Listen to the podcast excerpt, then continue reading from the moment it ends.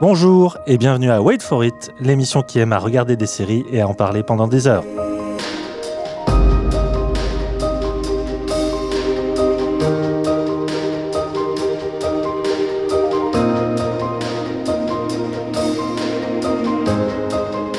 Programme, notre bilan de cette année folle en série télé, des ovnis en France, des juges américains rongés par le remords avec Euronor, le retour du Mandalorien, une hôtesse de l'air alcoolique et encore plein d'autres choses, notamment des bavures policières en Espagne. Nous revenons enfin après deux mois d'absence. Wait for it. C'est parti!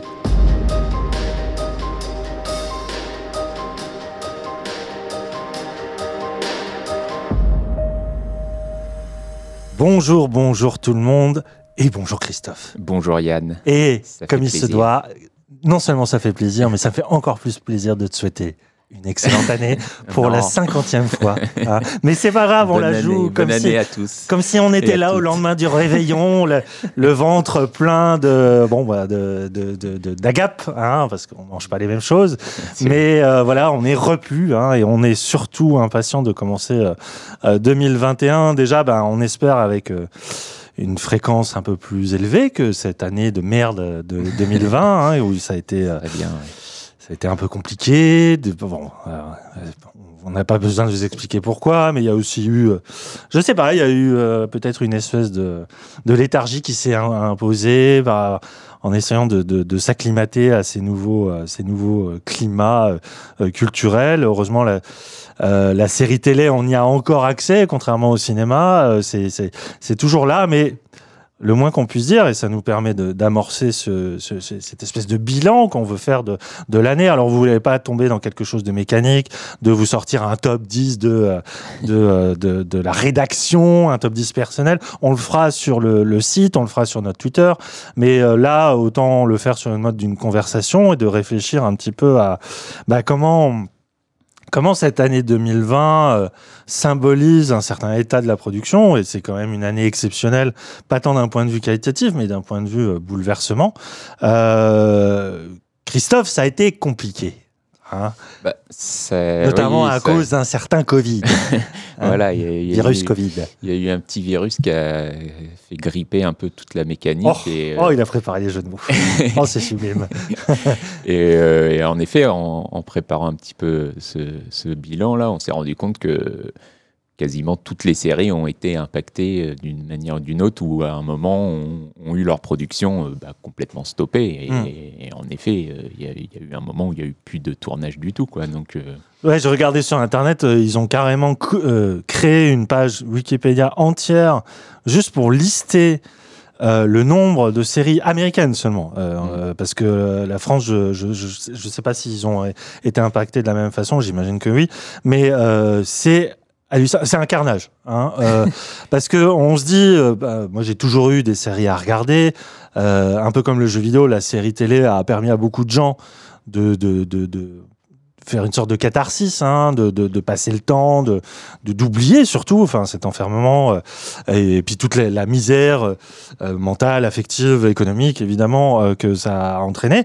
Mais en fait, c'est quasiment une année blanche. Enfin, il y a quand tu regardes le nombre de, de, de tournages qui ont été soit reportés, soit suspendus, le nombre de, de séries qui ont été annulées alors que ça marchait bien. Enfin, ça marchait, ça marchait normalement, mais euh, par rapport au calendrier de production, par rapport aux conditions de tournage sa- euh, sanitaire et tout ça. Enfin, c'est, euh, t'as, t'as dû en, en louper que- quelques-unes, mais je vois par exemple toutes les séries Apple TV qu'on avait beaucoup aimées en 2019, Si Servant, Morning Show, qui sont complètement mis en pause. Il y a même pas de date encore de. ouais, de- Servante sort Ah là oui. dans quelques jours. Oui, c'est vrai parce que il y avait un, un planning euh, beaucoup plus serré, puis en plus que la série était renouvelée au moment même où elle était diffusée, on savait Ouais. qu'il y avait euh, Julia Ducorneau qui qui devait réaliser- les, les premiers épisodes. Voilà. donc euh, peut-être que et puis bon c'est un truc un peu plus intimiste. Il y a pas euh, y a pas de gros stars comme Morning Show, il y a pas Ouais. des, des tournages très très imposants comme si et tout ça, mais c'est Ouais, c'est c'est c'est c'est c'est quand même assez impressionnant. Qu'est-ce que tu as noté, noté d'autre Euh, Enfin, euh, il y en a plein, mais euh, American, American Crime Story, euh, la saison 3 qui, bah, qui s'est fait attendre, euh, Atlanta, Barry, Carnival Row, Oui. Euphoria, The Handmaid's Tale, Ouais. euh, Russian Doll, euh, Stranger Things aussi. Enfin, euh, Ouais, tous les vraiment tous les gros gros gros morceaux de l'année. hein, Ouais. Est-ce que Walking Dead aussi a, a connu une petite Walking Dead, pause oui, oui, oui, complètement. Et, enfin, du coup, ils ont fait un truc un peu spécial où enfin, l'épisode 16 de la saison 10 ou 11, je me, on s'y perd, Oui, Euh. oula, oui, surtout avec, ce- avec cette a série. ouais. été diffusé euh, bah, euh, je sais plus, des mois après. Et en fait, ils ont décidé de ra- de- de- de- d'augmenter cette saison. Il y aura encore six épisodes qui arrivent bientôt là. Hmm. Et, euh, et la saison euh, donc 11 ou 12, je sais plus, là, je crois que c'est la 11, que, qui sera finalement la, la dernière. Quoi. Mais euh, je- je- là, ils ont fait un truc un peu spécial, mais bon, pareil, lié, lié au, au- Covid. Quoi. Ouais, et je, je vois là, il y a, y aussi, euh, on parlait des séries annulées, euh, il y, a, il y a des séries qu'on aimait bien, comme Glow sur Netflix, sur les Mm. catcheuses, Ouais. ou I Am Not Okay With This, qui était une très bonne surprise, hein, euh, première saison aussi sur Netflix, qui ont été annulées, One Day at a Time, qui est une série, euh, une sitcom euh, sur euh, une famille cubaine que moi j'aime énormément. Bon, la, la série avait déjà changé de, de distributeur, c'était, on sentait que c'était compliqué, mais voilà, il y a, y a, y y y Ça, c'est des séries qui ont été annulées ah, à purement, cause, purement annulé. à Alors, cause du Covid ou alors, je il y a aussi je des pense que audiences le Covid a été une bonne excuse. Ouais. Euh, puisque, euh, mais ça y a aussi, tu sais, la, la, la série Netflix qui avait créé une sorte de scandale, euh, puisque ça parle de l'apparition d'un nouveau Messie. Oui. c'est une forme de, de, de, de réflexion, euh, pas, pas vraiment critique, au contraire, je trouve ça assez agréable. Mais bon, les réseaux sociaux étant ce qu'ils sont, euh, voilà, ils avaient, ils avaient gonflé le truc, bah, ça a été aussi annulé parce que le tournage devait commencer le 26 mars. D'accord. Donc euh, vraiment le, Oui, le jour là où l'épidémie elle tape de plein fouet le monde entier, où tout le monde commande à se- commence à se réveiller, à se dire il faut fermer euh, frontières, il faut euh, que tout le monde. Donc quoi. forcément, il n'y a pas eu, il a pas eu moy- moyen pour eux de, de, de de euh, comment dire de retomber sur leurs pattes. Ça coûtait beaucoup trop d'argent d'attendre une éventuelle date. Donc à ce moment-là enfin euh, c'est Netflix comme les producteurs ils réfléchissent d'abord à la au- à la perte. Et du coup le, le, le- euh, il vaut mieux des fois voilà euthanasier. C'est bon mais ça y est je la regrette pas mais c'est enfin en fait, le Covid, il a, au-delà de, des déceptions, au-delà de l'attente et tout ça, c'est aussi un bon moyen, de toute façon, de manière générale et sociétale, c'est un, c'est un très très bon euh, miroir des failles euh, qui étaient déjà là. Mais dans le cadre de la série, ça montre à quel point la série reste une industrie. Hein, Ouais. Alors, un art, euh, évidemment, quand tu, quand tu mets des gens qui se battent euh, contre les, les, les limitations de, cette, euh, de contrôle de, de cette industrie, mais c'est- une vraie réalité que, euh, de toute façon, on ne réagit pas et on ne s'adapte pas par rapport au goût du public et par rapport à la ferveur populaire, mais tout simplement, le pragmatisme pur, c'est que voilà, si on voit que ça coûte trop cher, eh ben on kill d'un coup, Ouais, ouais. sans remords. Et Euh, c'est ouais, froid, mais. C'est froid.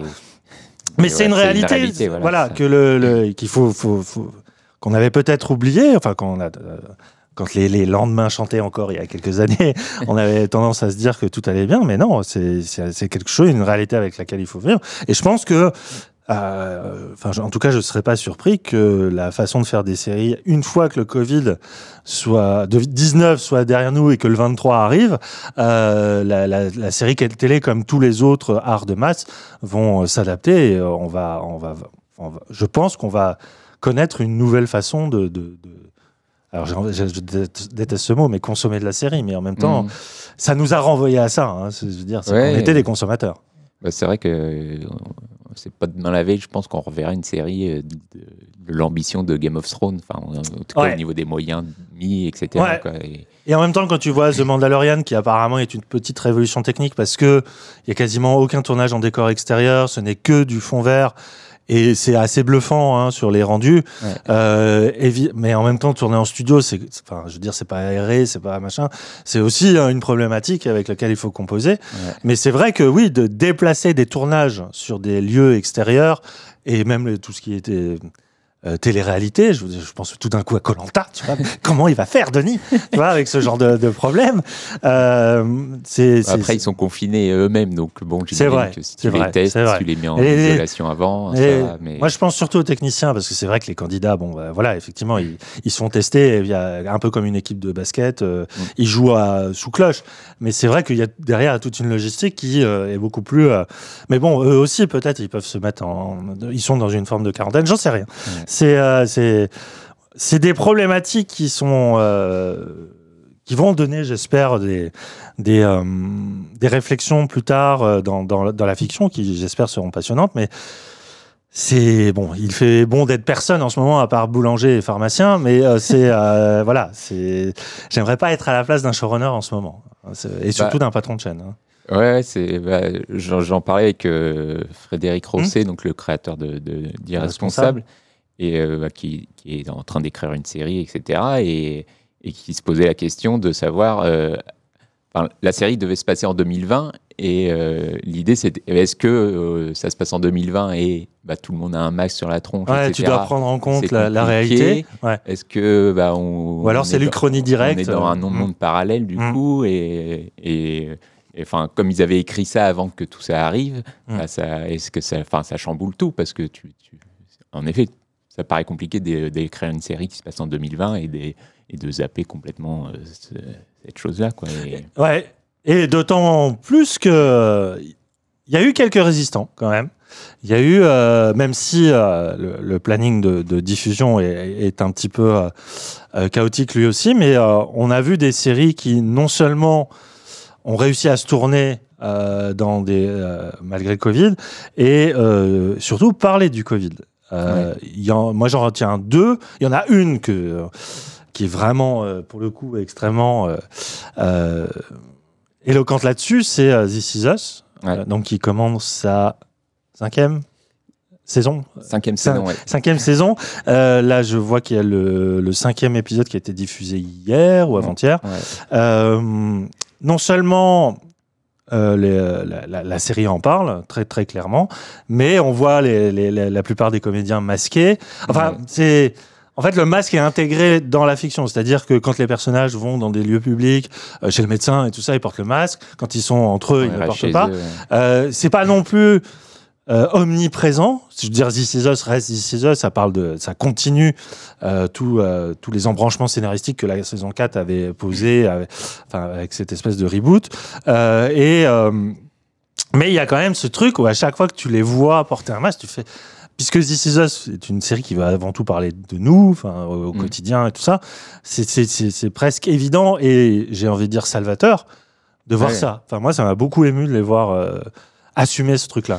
Ouais, bah, et en effet, c'est- bien qu'ils en fassent pas euh, le, leur- le sujet forcément, parce que c'est pas, c'était pas le but de la série à la base, mais, mais oui, voilà, c'est là et bah, il faut faire avec, quoi, en fait. Mm. Et, et ils- et ils font avec, quoi. Et- Oui, c'est ça. peut-être. Comme tu dis, c'est par pointe et par ajout, parce que c'est là où aussi ça révèle la nature même de l'écriture de série, c'est que le, le squelette de base était écrit, je pense, euh, de- depuis plusieurs mois, voire euh, peut- peut-être un an, j'en sais rien.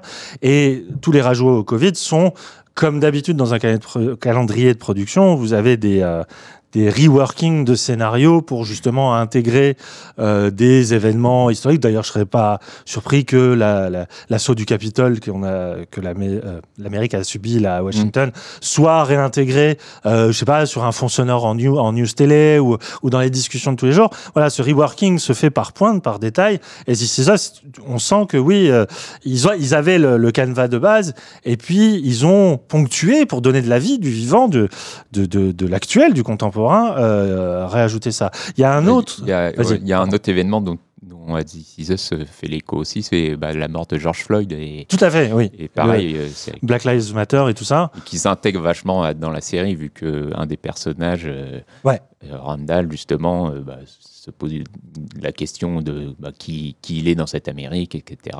Et étant le seul personnage de couleur dans sa famille, Ouais. et tout ça. Et, et ça s'intègre Oui, parfaitement. oui, quoi. d'autant Et, enfin, plus qu'il il vient d'entrer dans la politique. Hein, Oui, voilà. Et donc effectivement, oui, oui, c'est, d'ailleurs, la série a, a ce don de, sous couvert de simplicité, de, d'être pédagogique avec tout le monde, de, de Mm. prendre tout le monde par la main, de euh, réfléchir à des thèmes qui sont extrêmement complexes, mais justement en se plaçant non pas du côté de l'élite intellectuelle et politique, mais de juste de, de, de gens qui vivent ça au, au jour le jour. Et euh, j'aurais l'autre pendant, c'est, euh, je, je suis pas sûr que tu regardes cette série, c'est une série euh, comique, c'est Superstore. Euh, c'est une série pas. très très sympathique qui se passe dans un, un supermarché, un hypermarché même, euh, dans une, une province américaine, euh, très euh, influencé par The Office parce qu'on est sur un tournage caméra à épaule, les situations comiques à partir voilà de, de l'empire de la consommation qui est euh, qui est l'hypermarché américain. Et euh, c'est une série voilà qui a qui, pareil, qui doit être à la quatrième ou cinquième saison euh, et qui tout d'un coup elle aussi a été impactée par ça. Et euh, ils en ont diffusé trois ou quatre épisodes, puisque c'est le calendrier était prévu pour ça. Et pareil, euh, le, le- la, la pandémie est non seulement nommée, mais du coup, ça crée toute une nouvelle situation où les employés qui sont une espèce de bande d'olibrius euh, euh, très haut en couleur, enfin, il y a, y a une espèce de, de voilà de, de, de radiographie, euh, mosaïque de l'Amérique, mais euh, de façon un peu un peu légère et un peu parodique, et ben euh, chacun essaie tente de composer avec ça, et c'est très intéressant justement, de, puisque les sitcoms fonctionnent beaucoup sur la caractérisation pure de personnages. Enfin voilà, un personnage c'est c'est avant tout euh, des idées majeures, et les gags s'organisent par rapport à ces, euh, ces espèces d'idées majeures. On dévie très peu hein, de. Et ben là c'est pareil, c'est-à-dire que tu sens vraiment les auteurs qui, bon tel personnage il a tel caractère, il est plutôt timide, il est plutôt gaffeur. Qu'est-ce qu'on va faire comme blague avec le masque, avec l'idée de garder les distances sociales? Et c'est je trouve que ça prouve aussi l'extrême vitalité de la création américaine dans, le monde entier et son rapport à l'actualité, à l'immédiateté, c'est que il y a toujours ce besoin de réinventer euh, le quotidien, la, la, la norme et tout ça, pas sans bouger d'un iota les, les- la Bible, euh, la, la fameuse Bible hein, qui, euh, que, que les scénaristes euh, suivent à la lettre, mais tout en se permettant voilà des petites euh, des petites nouveautés, des points de touche, des touches humoristiques. Et je trouve que Superstore s'en tire plutôt bien. Mais voilà, ça fait un peu exception hein, dans un paysage qui est euh, profondément touché. Je pense que tout ce qu'on a vu là jusqu'à présent, c'était des séries qui étaient déjà tournées avant le Covid. Et en fait, est-ce qu'il n'y aurait pas le soupçon et voire la- l'angoisse d'un vrai ventre mou de diffusion dans les six mois, mois prochains Parce qu'à un moment, ils n'auront plus rien en réserve et que... Bah, euh, Mal- malgré tout, les tournages ont repris voilà, ils ont repris, mais de plus, manière plus lente. De manière plus lente, mais Mm. bon, c'est pour ça que euh, plein de séries arrivent en retard, etc. Après, là, y a, je crois que les- pour le cinéma, en tout cas, les tournages ont été arrêtés il n'y a pas si longtemps, donc euh, Mm. je ne sais pas si les séries seront impactées aussi, sans doute. Donc peut-être que ça va décaler un peu plus tard après. Après, là, j'imagine, bon, il y a tellement de séries qu'on arrive toujours à avoir, euh, avoir quelque chose. Bien quoi. sûr, et puis là, on va, on va le dire, euh, enfin, on va en aborder quelques-unes. Euh, c'est une manière aussi de se rendre compte qu'il n'y a pas que les États-Unis et la France. Il peut y avoir beaucoup de séries européennes qui sont euh, passionnantes, des séries nordiques aussi, euh, qui, euh, voilà, c'est euh, bien sûr que c'est un peu le totem l'Amérique. Enfin, c'est le le symbole même de, de du la création télévisuelle. C'est vraiment eux qui l'ont inventé, qui l'ont euh, qui l'ont industrialisé. Et nous, on, on essaie de suivre en gardant une sorte d'originalité. Mais c'est vrai que, euh, ouais, on va voir. on va voir, on va voir, et en espérant que, bon, Mais en tout cas, je suis convaincu qu'on va voir de plus en plus de séries euh, masquées, quoi. Enfin, en Ouais. tout cas, avec des. Enfin, Mm. Shame- Shameless, Shameless, qui commence sa, sa 11e saison, euh, le fait aussi. Euh, On voit Bah, je l'espère presque d'un point de vue déontologique. Moi, ça, ça me rassurerait de voir que, ou alors, ça, ils ont fait des tests et ils jouent entre eux et voilà. Ça me rassurerait voir que les comédiens mettent pas leur euh, leur vie hein, en jeu quand Bah, même. ça, de toute ou de façon, oui, ils sont, ils sont, euh, Oui, ils sont testés tous les, ultra tous encadré. les ouais. jours ou j'en sais Mhm. rien. Et, euh, et oui, là-dessus, je pense qu'il n'y a pas de souci. Enfin, même s'il y a toujours des risques. Ouais. mais- Mais comment tu fais dans une série en costume? Hein, Ou dans une série de en SF, tu peux toujours inventer un truc. euh, bah oui, l'air est irrespirable, donc euh, voilà. dans un casque. ça- Ouais. Mais ouais, c'est un, un nombre de problématiques qui vont s'avérer assez passionnantes, bien que compliquées. Bien. euh, revenons sur cette année 2020, mais beaucoup euh, d'un point de vue plus euh, plus thématique. Cette année n'est peut-être pas la plus marquante. enfin, ça c'est peut-être un, un point de vue Il personnel, a, mais il a a- n'y a pas eu le choc. Il n'y a, ouais, Il n'y a pas eu le grand choc. Euh, comme certaines années ont pu euh, proposer. Euh, y a- généralement, s'il y a une série qui, qui surnage au, au milieu de tous autres, normalement, elle reste dans ton top, je sais pas combien, à vie. Quoi. Mm. et autant l'année dernière, j'avais aucun problème. En 2018, c'était Twin Peaks, si- je sais plus, mais Ouais, je sais plus, c'est 2018 ou 2017. généralement, il y a chaque année un truc qui te renverse. Et cette année, il y a eu beaucoup de séries très bonnes, voire excellentes. Euh, évidemment, euh, je pense qu'on est passé à côté de beaucoup de choses parce que euh, il faudra attendre 2021 pour pour voir certaines. Mais voilà, c'est c'est une année un peu un peu de transition, on va dire cela, qui n'empêche possède quelques quelques pistes de réflexion intéressantes et notamment il y a quand même une- un, point central dans l'i- l'idée d'une série, c'est sa fin. Mm. Euh, même si normalement, je veux dire, euh, spectateurs comme euh, showrunner euh, aimeraient, enfin, des fois il y a des, des showrunners qui pensent ça euh, de manière extrêmement terminée. Enfin, je veux dire, ils arrivent à anticiper où Mm. sera la fin. Mais généralement, une série, c'est fait pour durer, hein, pas pour s'arrêter. Mais cette année aura quand même vu euh, l'occasion de, à plusieurs séries assez majeures euh, de se terminer. Avec plus ou moins de retentissement. hein. Euh, Il y en a eu certaines, ça s'est fait assez discrètement. Ouais. Euh, mais moi, nous, on en a retenu euh, quatre ou cinq. Hein, mais bah, c'est en France, je trouve que là où les fins de série ont le plus d'impact pour moi, puisque vous avez quand même eu deux énormes morceaux, Pas toujours pour le mieux, mais ouais. pas toujours pour le mieux. C'est vrai que Si on pense à la même chose. on pense à la même chose, mon cher Christophe, parce qu'on pense souvent à la même chose. C'est c'est effectivement des, des fins assez déceptives. C'est Engrenage d'un côté. euh, euh, sur Canal et le Bureau des légendes de l'autre sur Canal aussi. Euh, saison 8 pour Engrenage, saison 5 pour le Bureau des légendes, même si le Bureau des légendes, Eric Rochant, donc le créateur original, lui part, hein, c'était un vœu qu'il avait prononcé, tout en laissant flotter l'idée que la série pouvait très bien continuer sans lui. Mais Ce qu'elle a fait sur deux épisodes, c'est vrai qu'ils ont été confiés de la Hélas. réalisation. Hein hélas. la réalisation a été confiée à, donc à Jacques Audiard, un cinéaste français de renom hein, international. Je pense que c'est pour ça qu'ils l'ont fait, euh, qui euh, s'est emparé de la série. Alors là, on pourra jamais lui reprocher.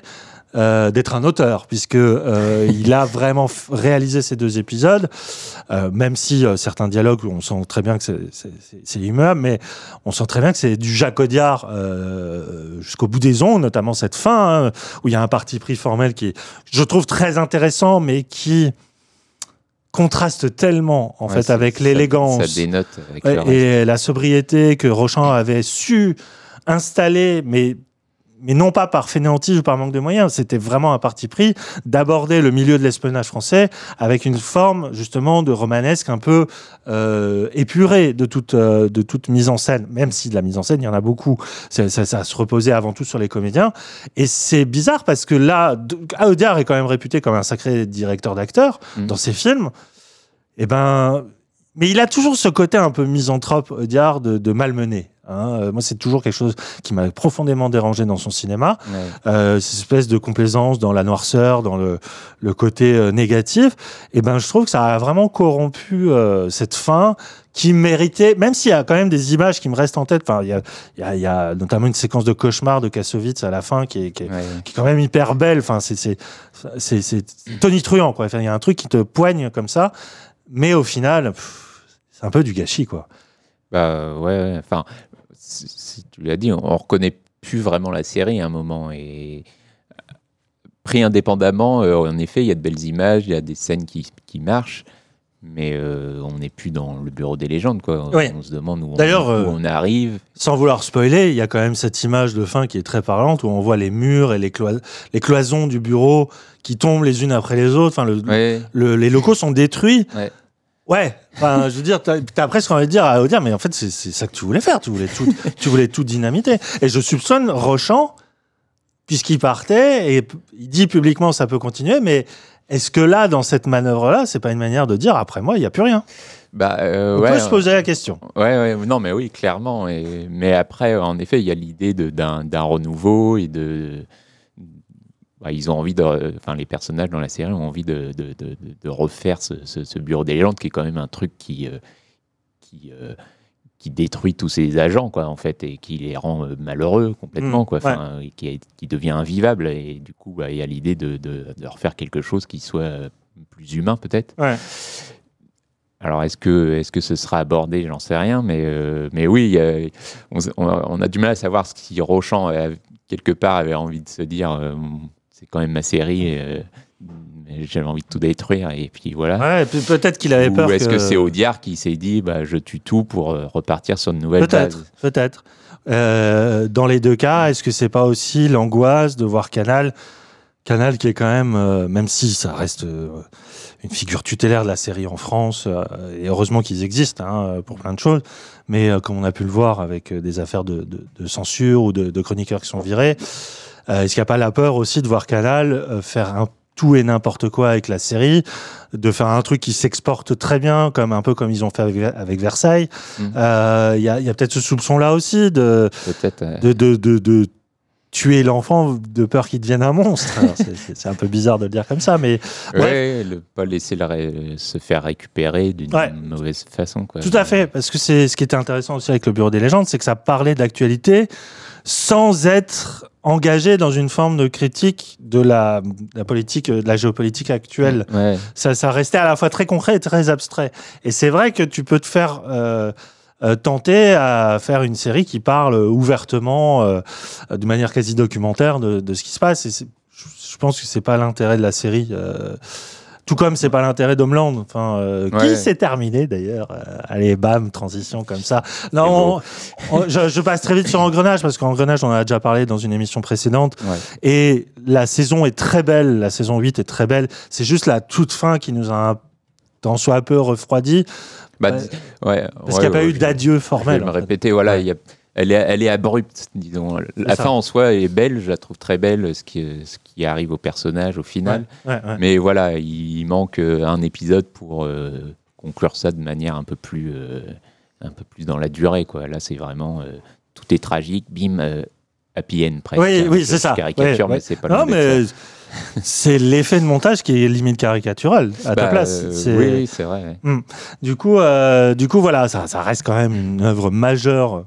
Peut-être, peut-être la plus grande œuvre majeure de la série télé moderne, euh, parce que quand tu y réfléchis, quand tu reviens sur, je sais pas, les, les- les souvenirs de la saison 2, 3, euh, euh, même celle avec euh, les, les groupuscules extrémistes euh, de- Ouais. d'extrême gauche, enfin, il y avait, il y avait des, des trucs fous, il y avait des trucs fous que la série a raconté sur la, sur la police en France, qu'elle a même anticipé ce qu'on a vécu cette année. euh, Mm. Enfin, vraiment, c'est, ouais, c'est majeur. Et elle est sortie par la petite porte, c'est un, c'est un peu dommage. Peut-être tout le contraire d'Homeland, euh, qui euh, pendant des années a brillé. Enfin, elle a brillé, on va dire, euh, pas, au tout début. Ah, si, les, les deux, trois premières saisons étaient. Ouais. C'était souvent dans les, les, les- au sommet des tops, hein, Oui, de beaucoup oui, de critiques. Euh, et à raison, parce que la série était folle. Enfin, je veux dire, dans cette idée de conjuguer, euh, pour le coup, euh, géopolitique, euh, terrorisme et surtout psychologie et maladie mentale, limite, même pas limite, c'est complètement assumé par la, nature même de son personnage principal. Et puis, on a vu vraiment, un peu à l'instar de, de, de 24 heures chrono, qui a, tout explosé au début des années 2000, puis qui a connu une vie en dents par la suite, jusqu'à un peu mourir dans pas l'indifférence, mais dans une espèce de... C'était un peu moribond, quoi, 24 sur la fin. J'ai l'impression comme Land. Bah après, on est, on est, on n'est pas forcément d'accord. Euh, mais cette saison 8, que je n'ai pas finie, donc je, je vais, je, je vais m'arrêter là. Euh, moi, m'avait euh, un peu refroidi sur son lancement. Et donc, qu'en est-il des adieux, mon cher Christophe? Bah, les adieux sont réussis. Mais je reviens juste sur la série. En effet, jusqu'à la 3, euh, donc, jusqu'à la mort d'un des personnages principaux, on va dire. Mm.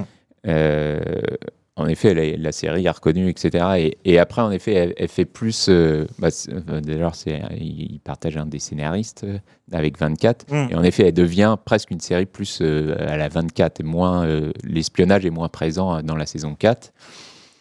Et même la 5 aussi, qui est, qui est un peu dans la, dans la continuité. Et tout le monde l'oublie, du coup, cette série. Alors que la saison 6, pour moi, c'est la meilleure. Quoi. Et je pensais que la 1 Celle qui se passe en Allemagne. Euh, ouais. Oui, au début en. Allemagne, ouais, il y a une- un attentat qui est organisé. euh. Voilà. Et là, on revient à, à vraiment euh, Oui, c'est vrai que c'était bien là. de l'espionnage à fond, et la maladie de, de Carrie qui revient un petit peu, etc. Enfin, il y a, il y a plein de choses qui, qui se mêlent. Le, le personnage de Queen qui est, qui est absolument fabuleux, enfin, qui, qui, qui- qui souffre le martyr dans la Mm. fin de la saison 5 et qui revient dans la 6 complètement. euh, En euh, PTSD, à- oui, amoindri, quoi. ouais, Ouais. voilà. Et, euh, et non, et enfin. euh, Pareil, enfin, en effet, euh, à la saison 4 et 5, je me suis dit, bon, voilà, c'est quand c'est quand même moins bien. Et c'est reparti vraiment euh, très, très fort. Et alors, la 8, le début est lent. Hmm. Le milieu est un peu lent aussi.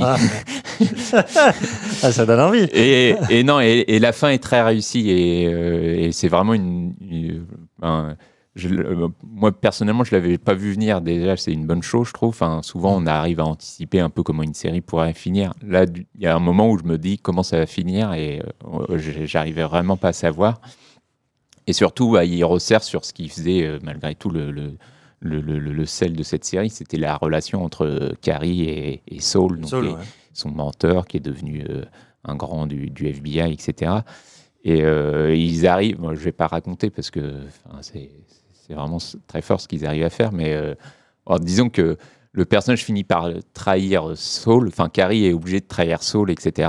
Et, Ah ouais, toi tu vas direct dans le, dans le spoiler gras là. bah, c'est amené assez vite dans la saison 8 et euh, c'est vrai, et c'est tout- vrai. et Ah c'est oui, tout- je croyais que c'était vraiment la fin, d'accord. Non, non, et c'est tout l'enjeu, quoi. Et, euh, et euh, enfin, il y a un moment où euh, on se dit qu'entre les deux, il va plus pouvoir en rester qu'un, en fait, entre les deux. Et, et et voilà, j'irai pas plus loin, mais voilà, il, se passe vraiment un truc entre les deux qui est, qui est, qui est très très fort et qui euh, et, et qui est vraiment logique avec le, le- la, la relation qu'ils ont toujours eue, quoi, en fait. où Mm. Ils se sont toujours. Euh, Enfin, c'est. euh, ils s'entendent jamais et en même temps ils sont complètement sur la même ligne de- de- d'opinion ou de, Hmm. de- de manière Ah, c'est d'envisager les- les- l'espionnage. quoi. Ça serait pas abusif de dire qu'il y a une relation quasiment père-fille. hein. Oui, oui, complètement, ouais, Hmm. c'est ça. Et, et en effet, euh, c'est l'adolescente qui euh, se fait. rebelle un peu contre lui et puis en même temps, euh, Et lui qui la déçoit souvent aussi parce il que la déçoit et euh, il agit pour son propre bien et en même temps voilà, il lui ment euh, souvent. Donc, euh, Et puis elle, c'est, bah, ça, ça reste un, un génie de l'espionnage aussi, et, il, est obligé de se rendre compte que bah, elle a toujours raison, hein, plus ou moins. En tout cas, il voit toujours les coups avant tout ça. le monde. Ce qui est, ce qui est intéressant avec, avec Carrie, c'est que au-delà de, de, de, de- de- En fait, ce qui- il y a un côté presque mythologique chez elle, c'est que hein, la manière des Pity, qui était, je crois, aveugle et surtout euh, fortement droguée, Mm. elle a cette capacité de médium, en fait. Elle anticipe par une espèce de sixième sens qui est en même temps sa malédiction, puisque effectivement, elle, a- elle est, euh, elle est euh, bipolaire. Mm. Euh, Il y, a, y a cette capacité de, de se dire, j'ai pas, je- j'arrive pas à vous l'expliquer, mais je le sens. Et elle fera tout pour euh, justement trouver le chemin de la logique et de la raison cartésienne qu'incarne Saul justement. Ouais. Et c'est intéressant qu'effectivement, c'est ces deux extrêmes qui sont polarisés, c'est-à-dire que ils sont extrêmement attirés l'un vers l'autre, mais comme une, une relation de euh, d'amour paternel euh, ou euh, et de, de, de fille à père, et en même temps, c'est tous les opposent. Enfin, à un moment, Bah, quoi. oui, la ont- réalité ne peut que les Ils n'ont opposer. pas du tout le même Ouais. mode opératoire, entre guillemets. Ouais. Et, ce qui est tragique pour Carrie, c'est que bah, tout le monde la prend pour une folle, enfin, euh, avec tous les clichés qu'il peut y avoir derrière la bipolarité. Hmm. Et, euh, et, et elle, elle se rend compte aussi que bah, dans la saison 8, c'est c'est un des, c'est un- ça devient le sujet, que, que si elle arrête de prendre ses médicaments et qu'elle est un petit, elle a ce petit côté un peu de folie, on va dire. Ouais. Bah, C'est là- c'est là qu'elle est la, la meilleure, quoi. Ouais, Et- et c'est là où Claire Danes, son actrice, elle devient euh, phénoménale aussi. Ouais, et où elle, elle arrive dans une pièce et elle est entourée de 15 milliards de papiers à ses pieds et où elle, elle fait de l'ordre dans tout ça. Et, Ouais, Aujourd'hui, on la ferait passer pour une dangereuse complotiste. hein, qu'elle- elle Bah, trace des lignes au mur, tu vois. Ouais, non, mais ça, ça brasse tout ça. Enfin, il y a des choses qui sont vraiment très fortes aussi sur ce que ça raconte de. parce qu'il euh, retourne en, en, en Iran, non, je sais plus. C'est pas l'Afghanistan? En Afghanistan, voilà. Ouais. ouais. Et euh, ouais, ça raconte plein de choses évidemment Bien sûr. sur. euh, Ça fait le bilan aussi de, de- bah, des années euh, Bush, Obama, et puis je pense que Post-11 ça parle un septembre peu, tout ça, ça ouais. parle un peu de l'ère Trump. ima- Oui, Imagine. bien sûr. ouais. Et, et non, c'est toujours aussi brillant là-dessus aussi, Mm. quoi. Et non, Donc les adieux, bah, et surtout, voilà, clairement la saison 8 c'est pas la meilleure, surtout après la 6 et 7 qui était Mm. vraiment euh, excellente. Mais le, le- le final pour moi rattrape euh, l'ensemble et enfin c'est pas si fréquent une, un bon un bon final et euh, après 8 saisons ça fait plaisir. En revanche, la- une série qui nous a jamais déçus, au contraire, qui a monté en- en puissance à travers les années, c'est une série Netflix d'animation, c'est BoJack Horseman, euh, vision acide, acidulée et animalière de, de- du milieu hollywoodien, hein, des- notamment des comédiens. Euh, voilà, avec au casting vocal. euh, le, Will Arnett Non. Josh- euh, si, Will Arnett, Will Arnett, euh, qui, qui est extraordinaire. Enfin, vraiment. euh, et la série a, a vite dérivé de la critique satirique euh, d'Hollywood à une, espèce d'introspection euh, sur ce qu'est être acteur. Et euh, surtout, toute la série n'a fait que remonter le fil de l'enfance de ce fameux Bojack, qui au départ est juste un, connard arrogant, pour finir comme un des, personnages les plus touchants de, de, de, la série. Quoi. Et cette fin a été quand même à la hauteur de, tout ce qui s'est fait. Quoi. Enfin. Euh, et en même temps, je je, je, je sais pas, c'est, j'arrive pas à le mettre dans mon top, par exemple. Tu vois Je- Bah, euh, ouais. On m'a reproché de l'avoir mis trop bas dans mon Ouais, top. ouais. Il est pas si bas, mais euh, Alors, ah oui, précision. L'homme qui est en face de moi, que vous écoutez d'une, d'une voix suave, a fait un top 100 de séries. Déjà, il a vu 100 séries. Moi, j'en ai même pas vu 60, ce que je trouve déjà trop. Et lui, il a réussi à classer 100 séries de 2020. Donc, quand il dit en bas, mais pas trop, c'est à quelle position? 26, 27 bah, 27. ouais. Oh, bam, tu vois au hasard. Donc, c'est pas mal, oui, c'est dans le premier Bah, tiers. C'est ouais. Mais après, euh, si euh, je devais placer euh, BoJack Horseman, la série entière, il serait largement beaucoup plus plus haut, enfin, vraiment dans un top 5, top 10 de ces dernières années. Quoi. Et, et bah, la saison 6, le- la première partie et le début de la deuxième partie, parce que ça avait été Oui. enfin, coupé en deux parties de tout à 6 fait. épisodes, je crois, un truc comme ça. Et m'avait un peu moins marqué du coup les- les- le, le début et la fin rattrape vraiment, Oui. enfin les deux derniers surtout où il y en a un où il est, on, on pense que le personnage est presque sur le point de mourir en fait et où le, la, la série fait vraiment la boucle avec le générique où il est euh, en train de se noyer dans sa piscine dans le générique. Et là c'est un peu pareil, on le retrouve euh, complètement ivre dans sa piscine et il est dans une espèce de, de, de, de- de- de monde entre la vie et la mort, une espèce de théâtre où il, où il, est, euh, il, se met lui-même en scène avec euh, plein de personnages qu'il a est- pu rencontrer, etc. Il est d'ailleurs prof, hein, il est devenu prof de, de, théâtre, Ouais. qui est encore une de ses nombreuses magouilles hein, et de ses escroqueries hein, dont, il est, Ouais. dont il est spécialiste. Mais ce qui est beau avec Bojack, et euh, je sais plus si c'est saison 4 ou saison 5, mais moi, il y a... et j'ai pas retrouvé ça dans la 6, effectivement. Il y a une scène que je trouve inoubliable et qui devrait rester dans, dans le Panthéon. C'est le, le moment où sa mère meurt Oui, le- et il y a un discours. très long monologue. Je crois qu'il fait quasiment la moitié de l'épisode. Je crois que c'est tout. Ah, c'est tous ouais, c'est les, c'est un long monologue où il parle au cercueil, qui est en fait un monologue théâtral, euh, très clairement. Il y a une scène, hein, euh, il y a un public qu'on ne voit pas, euh, où juste t'as as, quelqu'un qui euh, qui se met en scène toujours de manière un peu euh, idéalisée parce qu'il a toujours une autre opinion de lui-même et tout d'un coup on voit la, la, la carapace se fêler euh, parce que on, on a déjà compris, mais on le comprend encore plus là que s'il est comme ça, c'est à cause d'elle. hein. Euh. Et à cause de, d'elle ou surtout du, du manque de relation qu'il a eu avec elle. Euh, et euh, c'est, voilà, la série est quand même traversée de nombreux moments de grâce comme ça. Mais moi, il y a toujours eu quelque chose qui m'a un peu freiné aussi, c'est que J'adore Todd. Il y a certains Ouais. personnages secondaires qui sont sy- très bien. Il y en a d'autres qui sont vraiment ratés et on leur accorde un peu trop d'importance comique. Euh, je- comme si on avait l'impression que, euh, alors Netflix ou pas, je sais pas, mais euh, qu'il y avait besoin de faire un peu de comédie, tu vois, pour. Euh, ah, c'est oh, c'est pas une série intello. euh, on va finir, arrêtez votre déprime. Tu, tu penses au personnage du, euh, le, le chien. Oui, oui, oui. il oui. s'appelle, mais- Euh, le, ouais, ouais, qui, qui est tout le temps heureux et tout ça. Mm. Qui, enfin, la blague marchait dès la première saison, mais enfin, ils en ont fait. euh, Mais bon, l'arc se justifie parce qu'il est en couple, il a été en couple longtemps avec euh, Diane. Diane. Euh, du coup, oui, voilà. Et même Diane, je trouve qu'elle a un peu sacrifié, alors que je l'aimais beaucoup. Mais bref, ça, ça reste quand même.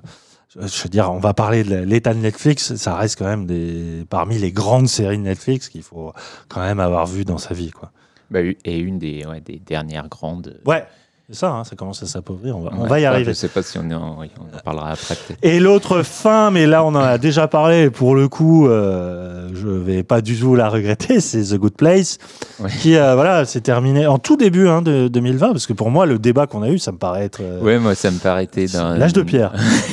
Complètement. Mais c'est ouais, c'est 2020. Ouais. Euh, donc saison 4, hein, qui a bouclé, enfin, la, ouais, bouclé la boucle, si on peut dire, après beaucoup, beaucoup de circonvolutions mentales et, et euh, dimensionnelles, a préféré mettre un point d'arrêt, enfin décider de sa propre fin et donc euh, d'assumer euh, une espèce de conclusion. Euh, moi, je vous avoue que j'ai détesté. Christophe était pas très emballé non plus, même si il y aura toujours quelque chose à sauver. Ouais, non, je, bon, je, je trouve la fin plutôt mignonne malgré tout. quoi. et- C'est ça. Au moins ils ont, ouais, c'est vrai. Au moins ils ont fait ça. Ouais, Un peu d'émotion. Voilà, et puis il y a quelques idées sur les de bah, que la vie euh, après la mort, si elle est infinie, bah, ça finit par être chiant quand même, et que heureusement qu'ils trouvent un moyen d'en finir complètement, quoi. Et, et puis bah, il y a toujours ce côté méta avec euh, l'idée bah, qu'il faut en finir aussi avec une série. que-. C'est vrai. et, et voilà, ça c'est plutôt c'est plutôt joli. Et après, c'est vrai qu'il a fallu se fader euh, Hmm. Des, de l'humour pas toujours très fin, quoi. Non. non, non, et puis une espèce de, de tire-ligne. Enfin, on sentait vraiment qu'ils ne savaient pas quoi dire, donc ils inventaient des situations de plus en plus euh, absurdes. Ouais. Enfin, absurdes dans le mauvais sens du terme. hein. Euh, c'est, euh, c'est- ouais. Donc, adieu, The Good Place. Euh, il ne revient jamais. Euh, quel autre bilan tiré de 2020 C'est un constat qui, qui, qui est pas nouveau, mais qui euh, euh, est quand même très important. Et je trouve que là, pour le coup, il n'y a plus qu'elle sur le terrain. La série télé reste, notamment pour les États-Unis, euh, un moyen très très fort, un outil en fait de parole et un outil de critique. Et euh, notamment dans sa vision euh, sous couvert de quotidienneté, de normalité, de gens, euh, de gens comme vous et moi, en fait, la série euh, se fait souvent le, la, la porte-parole hein, d'une certaine vision euh, euh, politisée, euh, enfin plus politique que politisée. Mais en tout cas, la série réfléchit constamment sur le monde et cette année n'y a pas coupé, je trouve, euh, puisque on trouve. Plus que jamais, même. Ouais, c'est vrai. Enfin, Euh, elle s'est vraiment fait le- la porte-parole de la modernité, euh, qu'il s'agisse de la modernité géo- géopolitique, qu'il s'agisse de la modernité sociale par rapport à l'évolution des réseaux sociaux et euh, des, évolutions mentales surtout. Euh, alors, j'ai divisé en plusieurs, euh, plusieurs catégories, mais tout d'abord, je trouve que là où souvent la série, euh, dans, dans le rapport au fantastique à la science-fiction, avait toujours été sur un mode très classique, très obéissant au code.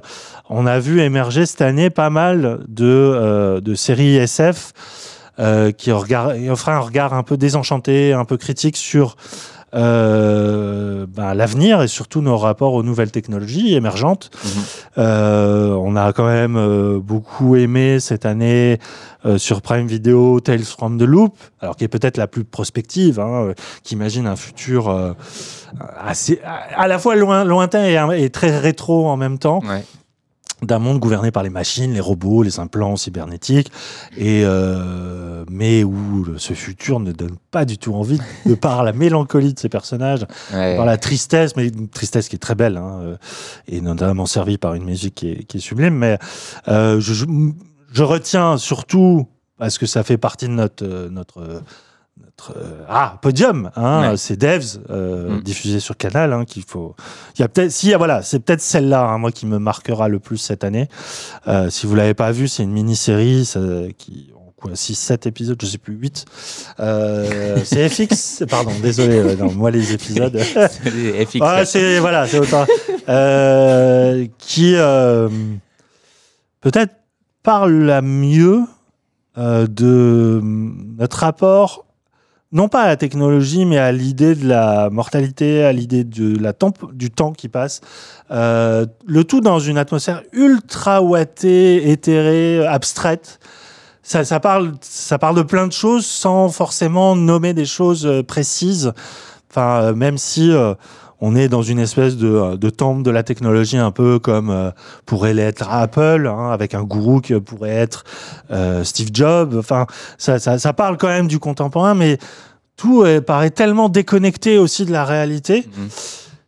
Que du coup, ça en devient intemporel et ça questionne des, des, des choses qui remontent à très très très loin, hein, euh, aussi loin que peut-être la philosophie euh, euh, remonte. Mais euh, et surtout, c'est une série qui fait, mais pas du tout en avant, qui jette pas comme de l'épate euh, ses effets spéciaux et tout ça. Ouais. Au contraire, les effets spéciaux sont là pour servir quelque chose, pas comme une fin en soi. Et c'est magnifique. Bah, et surtout, c'est. bah, tu parlais de la, enfin, de la philosophie derrière la série. C'est une série qui, qui parle de, bah, de la dureté du monde et Ouais. de la manière dont euh, le monde numérique, en fait, Pourrait nous. pourrait devenir un refuge, en fait. Tout à fait. Et, euh, et, et- et là où la série est très forte aussi, c'est que même s'il y a cette idée d'un simulacre et dont on est conscient que c'est un simulacre, bah, peut-être que ce simulacre est mieux Ouais. que euh, le monde réel et que bah, finalement on a peut-être envie de vivre dans ce monde euh, numérique quoi en fait Mhm. et, euh, et ça je trouve que c'est quelque chose qui est, qui est- qui est très fort et, Matrix en parlait déjà Ouais. et Tout à fait. ils avaient l'idée inverse en disant euh, non euh, c'est le monde réel qu'on choisit et Et surtout, Matrix avait encore cette euh, fascination qu'avaient les années 90 pour les images de synthèse, Ouais. synthèse pour les robots. Alors qu'aujourd'hui, avec l'émergence de, de réalités comme les Boston Dynamics, comme les IA de plus en plus euh, euh, évoluées, même si on n'est pas au- encore à Skynet, même je pense qu'on n'y arrivera jamais, mais et heureusement, euh, on est quand même sur un après qui ne regarde plus ça avec euh, vraiment la, la fascination des premiers temps et au contraire avec une espèce de pas de méfiance non plus parce que comme tu l'as dit il y a il y a vraiment le questionnement mais mais oui est-ce que la virtualité pourrait pas nous aider à mieux vivre? Ouais. en tout cas à, mieux porter un deuil à mieux euh, oublier euh, oublier la nature enfin notre nature profondément égoïste tout ça enfin Ouais, voire même euh, s'inventer ou Ouais. se créer une vie qui soit celle dont on a ça, ouais. vraiment envie. Quoi. Voilà. Et- plutôt que d'aller vivre sur une autre planète, effectivement, est-ce qu'on pourrait pas vivre sur une version fantasmée de la nôtre? Et euh, c'est euh, c'est passionnant. Et c'est mais ce que j'adore, c'est que ça, ça ne tombe pas non plus dans le le- l'espèce de euh, d'idéologie. euh, non, non, parce que c'est. très critique, quoi. Enfin, c'est très c'est- amer, en c'est fait. très- C'est très amer, et puis c'est surtout le, le, le, le- le- le point de vue d'un personnage en particulier et, bah, qui essaye d'en convaincre un autre, mais euh, et, et qui est une espèce de. de, de, de- de- d'informaticien un peu un peu fou quoi et alors on peut ne ou pas adhérer à cette à cette idée là mais euh, mais en effet la, la- série te- t'impose jamais ça en tout cas et, et au contraire elle est elle est très nuancée et elle te laisse euh, bah, elle te laisse euh, avec ces questions en suspens un peu quoi. Et- Tout à fait. et, bah, et dans la continuité, la série Upload, justement. Donc sur Prime sur aussi, Prime, Prime Video, Video, ouais. ouais. Et euh, bah, qui là imagine euh, un monde où, après la mort, on peut se continuer à vivre, télécharger. se télécharger dans un- une espèce de, de, de- de- de maison de retraite un peu géante Ouais. et euh, bah, qui soit euh, numérique. Quoi. Et, bah, il y a encore donc, du coup voilà, cette idée de, de finir dans un monde numérique. Mais la série va, va, elle va peut-être après euh, Devs, dans, dans une certaine manière, c'est qu'elle pose cette idée de. Bah, alors. euh, Enfin, qui a le droit à quoi, etc. Et, c'est- et ça devient. euh, en fait, les plus riches auront le droit à avoir une maison de retraite géniale, etc., avec euh, un buffet à volonté. Et voilà, la série est, est, tr- est- est drôle, enfin, est comique, et du coup, elle, prend ça, tout ça en dérision. Mais mais c'est der- c'est mais vrai que le ton il y a est un pas du tout le même hein, que ouais, le ton hein. n'est pas du tout le même. Mais derrière, il y a un truc euh, bah, où, où la lutte des classes, en tout cas, euh, elle continue même après la mort. Et, Et surtout, ce qui est quand même presque, on va au-delà de l'absurde, à se dire que ce monde-là, qui est donc dans l'essence même l'idée de l'absolu et de l'infini, puisque normalement un monde numérique, il n'y a pas les limitations du pragmatisme et tout ça, enfin il n'y a pas les, la notion de richesse, il ne devrait pas y en avoir en tout cas. Mm. Et c'est- presque une vision euh, désenchantée de ce qui est devenu Internet. Au départ, Internet, c'était vraiment l'outil populaire par excellence. Et depuis, ça n'a fait qu'augmenter effectivement les inégalités sociales Mm. euh, et remettre au centre la, la- la fameuse lutte des classes dont tu parles. Et, et- et même dans ces endroits-là où on pourrait se dire, mais euh, il y a juste besoin d'un gigaoctet et tu peux vivre de, de- Voilà, c'est pour tout le monde. l'équivalent de. 5 planètes, eh ben même pas. Mm. C'est Ouais. ouais, vrai que c'est assez euh, vertigineux comme, euh, ouais, comme projection. Mm. Et euh, donc, euh, Upload, euh, ouais, ouais. euh, alors, ça m'a moins marqué parce que je trouve qu'il y, y a trop d'épisodes et ça se, ça se perd un peu. Oui. Euh, notamment, je- moi, j'étais intéressé par le mélange de euh, côté très comique au début et, et assez sensuel, parce que ça, ça parle quand même ouvertement de cul. euh, euh, et c'est même assez bien filmé. Enfin, y a- ça va, ça tombe pas dans le l'espèce de, de voilà de, de voyeurisme ou de, de beaufitude. Et à un moment, tu sens que ils ont plus trop d'inspiration là-dessus, donc ça invente des des, des embranchements secondaires qui euh, euh, qui sont moins intéressants, mais ça reste quand même euh, pareil. Prime Video, il y a une profusion de productions qui sont euh, qualité plus ou moins égale, Mm. et euh, ça fait partie quand même des. Pour le coup, une surprise totale. Hein, de, je l'ai Ouais, pas ouais. entendu parler, et ça reste quand même voilà très intéressant justement dans sa vision un peu critique de, du rapport aux nouvelles technologies. Ouais. Euh, L'autre point central qui pour le coup, euh, je, pense, a livré une année exceptionnelle, c'est l'idée que la série se fait aussi la porte-parole d'une certaine émancipation sociale et notamment émancipation féminine. C'est qu'elle se fait le relais de la libération de la parole après euh, les événements MeToo et Time's Up. Euh, c'est qu'elle se fait aussi le relais de la déconstruction euh, des genres, notamment, euh, et euh, des, des relations euh, euh, intersexes. L'une des séries qui nous a le plus marqué à ce titre-là, de manière très violente, c'est I May Destroy You, hein, de Michaela Cohen, que vous retrouvez sur OCS, qui est euh, qui est peut-être la plus radicale aussi. hein, euh, autant dans sa facture, c'est une série anglaise, euh, des épisodes très ramassés, très denses, avec des points d'intensité dans les dialogues, dans, dans la mise en scène, et euh, notamment la violence que subit le personnage principal. Donc le personnage principal est victime d'un viol. euh, alors qu'elle est euh, elle-même droguée et toute la série chemine sur le lent rappel à la mémoire de ce qui s'est passé et en même temps la, la, la série ausculte tous les dommages euh, psychologiques sur sa propre vie, sur ses relations sa qui culpabilité, sa culpabilité, euh, et par là même la remise en cause des, justement de, de, de la, de la réalité patri- patriarcale de la société anglaise, voire même internationale. C'est une série qui part de rien, qui euh, a l'air de parler d'un- seul personnage, enfin d'une histoire Mm. assez isolée. En fait, c'est une espèce de, de c'est l'effet papillon quoi. C'est il y a une bourrasque qui se, qui traverse la série pour finir en espèce de d'ouragan qui euh, nous euh, nous met par terre et surtout qui qui qui représente peut-être le mieux la façon la plus intelligente parce que la plus polémique, parce que la plus contradictoire, parce que elle ose vraiment poser la question sur tous les plans et pas juste c'est pas une, c'est une série militante mais c'est pas une série militante aveugle avec une sorte de dogmatisme en, en termes il y a- pas de discours en fait. C'est ça que Ouais. qui nous a vraiment marqué c'est que elle tire sur tout le monde. Et pas et évidemment les, les, les premiers euh, les premiers coupables hein, c'est les, les hommes et les, harceleurs et, et les violeurs mais ça va bien au-delà de ça. C'est- ça, ça remet en cause toute notre notre éducation au genre aussi.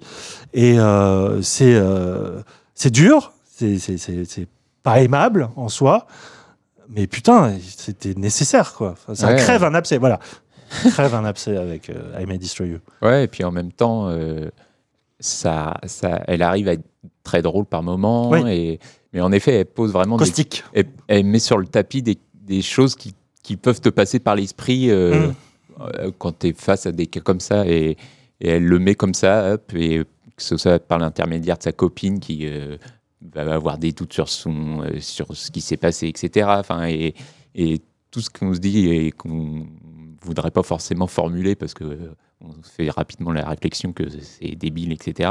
Elle le met, elle, le- elle tourne autour et elle aborde tout ça de manière euh, ouais, très, hyper intelligente. Et euh, ouais, et, enfin, c'est un coup de poing dans la gueule à la Coup fin. la gueule, effectivement. Et un sacré pied au cul aussi Ouais. pour, pour faire bouger les mentalités quand même. Et j'espère aussi les lois par rapport à ça, parce que effectivement, il y a encore beaucoup de choses à faire. Euh, sur un ton un peu plus léger, mais tout aussi euh, pertinent, je trouve. On n'en a pas parlé dans cette émission, euh, parce que c'est passé entre deux. euh, et pourtant, moi, c'est vraiment un de mes coups de cœur. C'est une série qui s'appelle Betty, diffusée aussi sur OCS. Décidément, OCS, hein, vraiment. Cette année, ils ont quand même remporté pas mal de choses.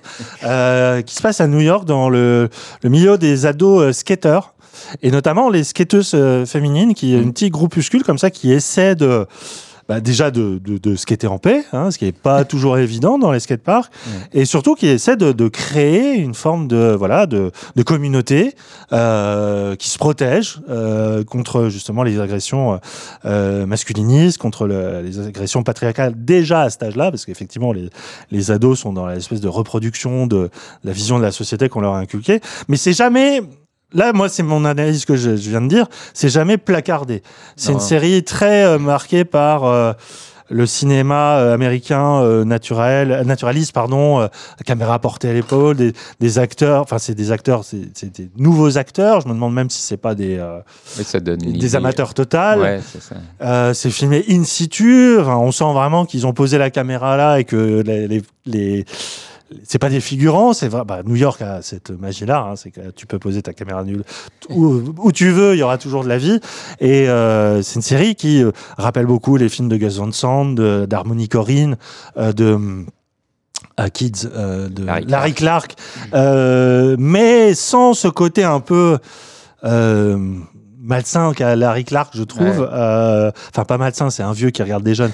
Alors que là, Betty, il y a vraiment cette idée d'embrasser la jeunesse dans son énergie et euh, ça donne des scènes absolument magnifiques. C'est une série d'abord basée sur le, le, le relationnel et, euh, et les acteurs, mais ça, pour le coup, je l'ai pas vu venir. hein. Je l'ai dévoré instantanément. Ouais, non, c'était, ça a été. bah, Il y, a, il y a très peu d'épisodes, Ouais. hein, je crois. C'est assez court. Et mais ouais, enfin, je serais incapable de la résumer là, enfin, autre que euh, on suit la vie de, bah, en effet, 4-5 Mm. adolescentes qui euh, ont juste envie de, de skater tranquille euh, à New York, quoi. Et, et, c'est- on, et on suit leur quotidien. Il, il se passe rien de, de, de, spectaculaire ou Mm. d'exceptionnel, hein, et, et pourtant euh, c'est toujours d'une justesse euh, incroyable. euh, et puis, euh, et puis ouais, il y a une vraie libération de, d'un, monde qu'on connaissait pas, enfin que moi je connaissais pas du tout, quoi, et que je, enfin, je, je- ouais, je soupçonnais à peine son existence, quoi. Et, et en effet, et c'est, ouais, hyper beau, quoi. Ah oui, oui, vraiment, c'est, euh, ça fait partie des, des, des, des- des découvertes euh, inattendues et sur lesquelles il faut se, se ruer. Et euh, surtout, c'est, vraiment une série qui, qui est progressiste, hein, euh, qui montre à quel point certains milieux peuvent être encore genrés, Mm. sous couvert d'être cool et d'être...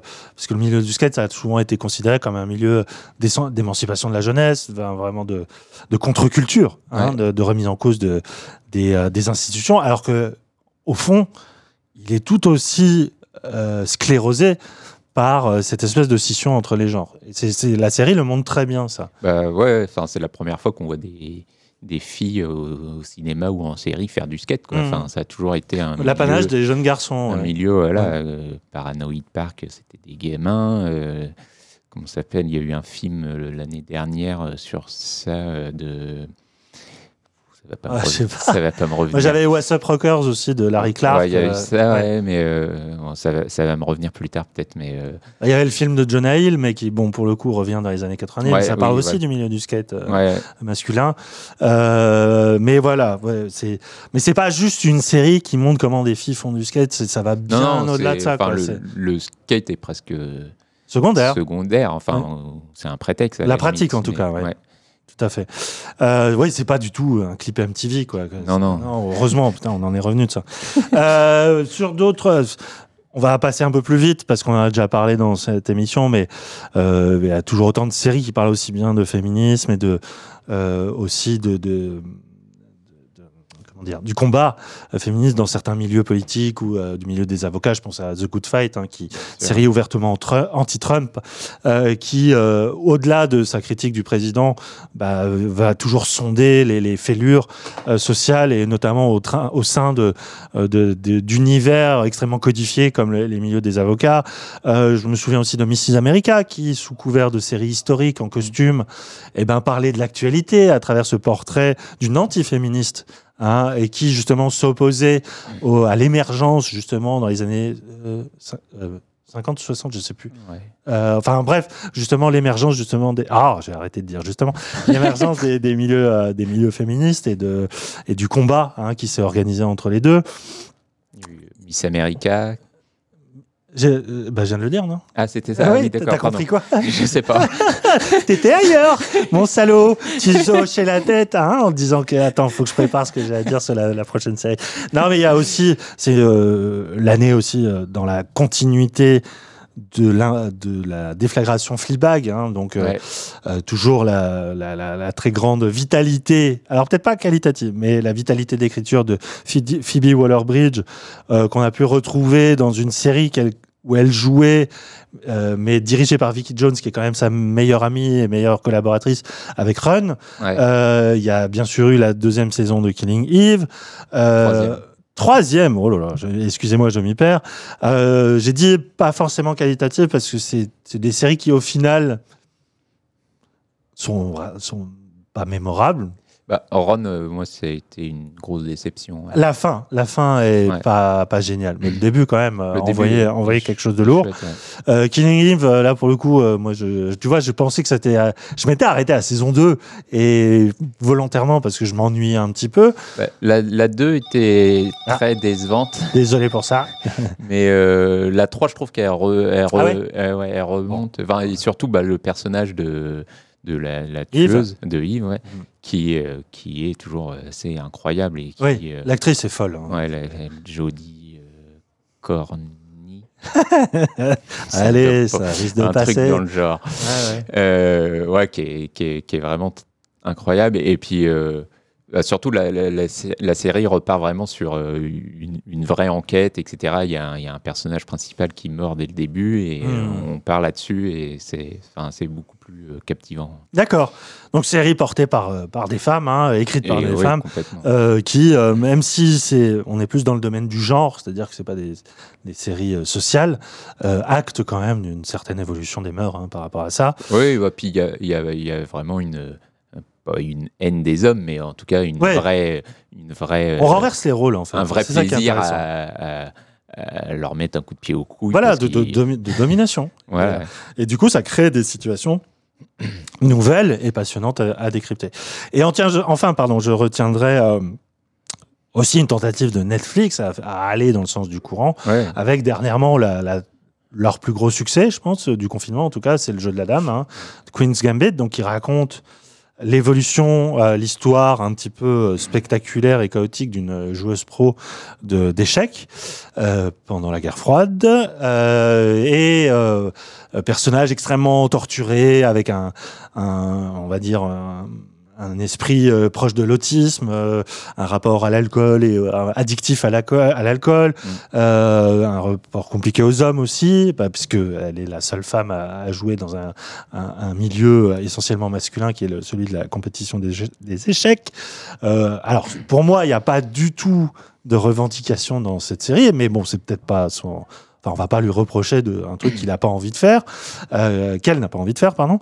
Euh, mais elle acte aussi, voilà, de, de cette volonté de revenir sur l'histoire et sur des pans de l'histoire que qui n'auraient été peut-être pas abordés il y a quelques années, parce que euh, encore une fois, comme le skate, les échecs ont toujours été pensés comme quelque chose de cérébral, donc euh, masculin selon des lois que je n'arrive toujours pas à m'expliquer aujourd'hui.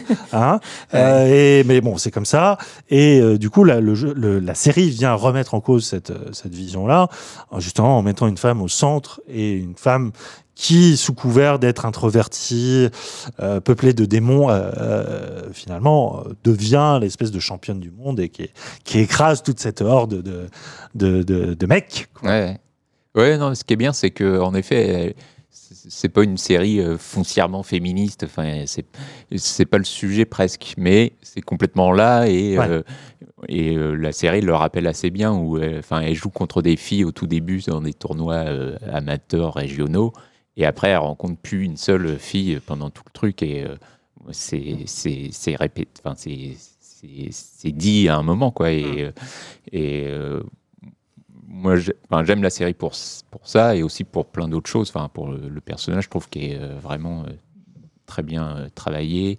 La manière de, de tourner les échecs qui sont aussi hyper intéressantes Ouais. je C'est trouve peut-être même la, la grande réussite de la série, Ouais. c'est de pas rendre euh, compréhensibles les échecs. J'ai toujours pas y joué moi, Euh, mais c'est vrai que c'est filmé vraiment comme un sport. Euh, les, les, les contre- les chants contre chants dessus. Enfin, il y a vraiment une rythmique qui est hyper bien Bah, pensée. tu comprends ouais, que le, le haut niveau c'est vraiment euh, c'est- bah, ça joue en amont en fait Bien et sûr, que- toujours un coup d'avance. et que le, le, le moment où ils poussent les pièces, c'est presque anodin parce qu'ils ont déjà tous leur stratégie en place et que bon, ça varie évidemment, mais Tout euh, à fait. et, et surtout ils jouent pas sur le côté, euh, enfin comme on a pu voir dans 15 000 films où euh, échec et maths euh, d'un coup alors que personne l'a vu venir. Non, ça arrive pas ça aux échecs. Et, et ça c'est très bien quoi. Et, tout le- le- l'espace mental que se crée le personnage euh, où elle voit les pièces au plafond, je trouve que c'est euh, une, une belle manière de, Mm. de- de montrer ça. Oui, et on parlait tout à l'heure de l'autre grand thème de l'année, pardon, euh, enfin le grand événement hein, traumatique de, l'année, c'est évidemment euh, le mouvement Black Lives Matter suite au meurtre de, George Floyd par, des policiers. Euh, même si la série, bon là, c'est arrivé au milieu d'année, donc la série l'a pas montré de manière objective, immédiate, pardon. Mais j'ai constaté quand même que cette année, il y avait toujours autant de séries qui questionnaient non seulement le devoir de mémoire, qui questionnaient euh, tout simplement les, les, les rapports politiques, euh, mais de le géopolitique. Euh, il y a eu notamment en Israël une série très importante qui s'appelle Our Boys, hein, on en avait parlé, qui revient sur la- une période d'émeute en Palestine, à Jérusalem, pardon, suite au, au- alors c'est dans quel ordre c'est le, le meurtre d'un Israélien par plusieurs euh, Palestiniens qui s'est transformé en vengeance ou c'est l'inverse je sais- Pardon, je, pense, je pense que c'est, j'ai, juste Je crois que c'est ça. Ouais. et euh, qui voilà qui euh, parle d'un événement passé mais qui évidemment réveille euh, l'espèce d'éléphant dans la pièce mondiale qui est toujours d'actualité qui est ce, ce conflit entre entre deux peuples hein, qui Mm. Qui euh, n'est plus montré par les, journaux télévisés parce qu'ils ont trouvé euh, d'autres cadavres à ronger, euh, mais qui, est toujours aussi important et aussi grave, hein, et que heureusement qu'on a eu ça pour pour se le rappeler. Il y a évidemment Homeland hein, qui parle bien sûr de de la géopolitique américaine. Moi, je, retiens aussi Lovecraft Country qui, sous couvert de culture biz, de culture fantastique et de Lovecraftienne, euh, et surtout une série pour rappeler aussi euh, le devoir de mémoire par rapport à des traumas qui ont été longtemps cachés, comme le massacre d'une population noire euh, Mm. dans, la- dans les années 20, euh, bah, tout, tout simplement un lynchage, et que la série parle pour le coup euh, de passé, mais surtout de, de, de, de présent, puisque c'est une série qui mélange plein de genres et plein de musiques, genres musicaux, enfin, qui n'hésite pas à Mm. mettre du hip-hop. Et quand tu écoutes du, du hip-hop dans une quelque chose qui est daté dans l'histoire, c'est évidemment pour te, te dire que c'est toujours d'actualité, que ça passe par le rap justement, Ouais. et que euh, Lovecraft Country, ça parle de Black Lives Matter. euh, Oui. aujourd'hui très très Oui. très clair surtout dans les derniers épisodes Mm. sur le fameux massacre de Tulsa qui revisite avec cet espoir de pouvoir changer l'aiguillage du temps Ouais. qui est moi un épisode que j'ai trouvé absolument extraordinaire, euh, d'ailleurs beaucoup mieux que le début de la série. Euh, pour moi, c'est important. Et toi, tu voulais parler d'une série que j'ai loupée, qui vient d'être diffusée sur Canal+, euh, Canal+, qui est The Good Lord Bird, qui parle Oui. aussi de ça. Donc vas-y, Bah, raconte-nous. Bah, qui parle de, ouais, de donc c'est créé et joué par Ethan Hawke qui Ouais. joue une espèce de Alors j'ai vu 5 minutes, il est en roue libre, mais euh, extraordinaire. ouais, il, est- il a, il a des lentilles enfin Ouais. je pense qu'il a des lentilles il a des yeux exorbités il est il est tout crasseux il a une barbe énorme C'est lui Et- qui joue un pasteur chez euh, Paul Schrader, là. euh, Ouais. ouais, il a, il a Euh, vraiment ce truc-là, mais... sur, sur, euh, le chemin de la rédemption Voilà, où il était tout propre sur lui, et là, Ouais, oui, t'as l'impression que c'est... cinq ans après, il est devenu ça. C'est l'inverse. ouais. Et du coup, il joue une espèce de, de, de, de, prêcheur bah, anti, enfin qui est contre. Ça se passe pendant quelle période juste bah, C'est un peu avant la guerre de sécession, sécession en fait. Tout à fait. Ouais. Et donc c'est un- c'est- il est inspiré d'un personnage réel qui euh, justement a été, euh, enfin, ou en tout cas les livres d'histoire expliquent que c'est peut-être euh, lui qui a créé euh, la guerre de sécession, quoi. D'accord. Enfin, que- que- en tout cas, ça vient de, de lui, quoi. Et, parce que bah, la série se termine sur un- un- une espèce de, de- de prise d'otage où lui euh, dit, euh, je voulais, il- donc il prend en otage euh, une, euh, une espèce de d'armurerie en fait, Mhm. et il dit, euh, bah, euh, abolissez l'esclavage, sinon euh, je fais tout péter en gros. Et ça crée des tensions, etc., avec le nord, le sud, l'armée qui prend, Mm. qui intervient, etc. Et, et, et bah, du coup, en effet, ça parle que de, bah, de, l'e- de l'esclavage, etc. Et, et lui prend sous son aile un, un gamin, quoi, qui, qui prend pour une fille au début parce qu'il porte une robe, je sais plus quoi. Et euh, Non, je crois qu'il a mal entendu son prénom. Il a entendu un prénom féminin. ah, d'accord. Ouais, ouais, c'est ça. Et, euh, et, euh, et pendant tout le temps, eh, ce, ce gamin joue un rôle qui, qui n'est pas le sien. Et, et bah, évidemment, ça, ça, ça a des conséquences sur ce personnage et ça dit aussi beaucoup de choses sur bah, euh, l'image qu'on veut donner aux, Noirs américains qui sont pas forcément. Enfin, qu'on essaye de, de, de, de whitewasher, si tu veux. Et, euh, Mhm. et euh, non, c'est une série très forte qui, euh, bah, qui, qui prend vachement son temps malgré tout. Mais euh, ouais, enfin, pour la prestation d'Ethan Hawke, ça, Ouais, vaut, ça vaut déjà le. Oui, oui, et puis-. On pourrait croire que parler de guerre de sécession, c'est un peu euh, désuet et tout ça. Mais ne n'oublions jamais qu'on a vu un drapeau confédéré euh, il y a quelques jours dans, dans le Capitole américain et que ces questions-là sont toujours aussi. euh, Enfin, ces, ces, ces plaies sont encore ouvertes. Donc, Bah, euh, oui, enfin, c'est pas anodin qu'une série moderne parle de ça, hein, très bah, clairement. voilà, c'est ça. On va avancer parce qu'on est déjà à 1h10 d'émission, mais Avec- Juste, je voulais je- juste- oui, je t'en prie.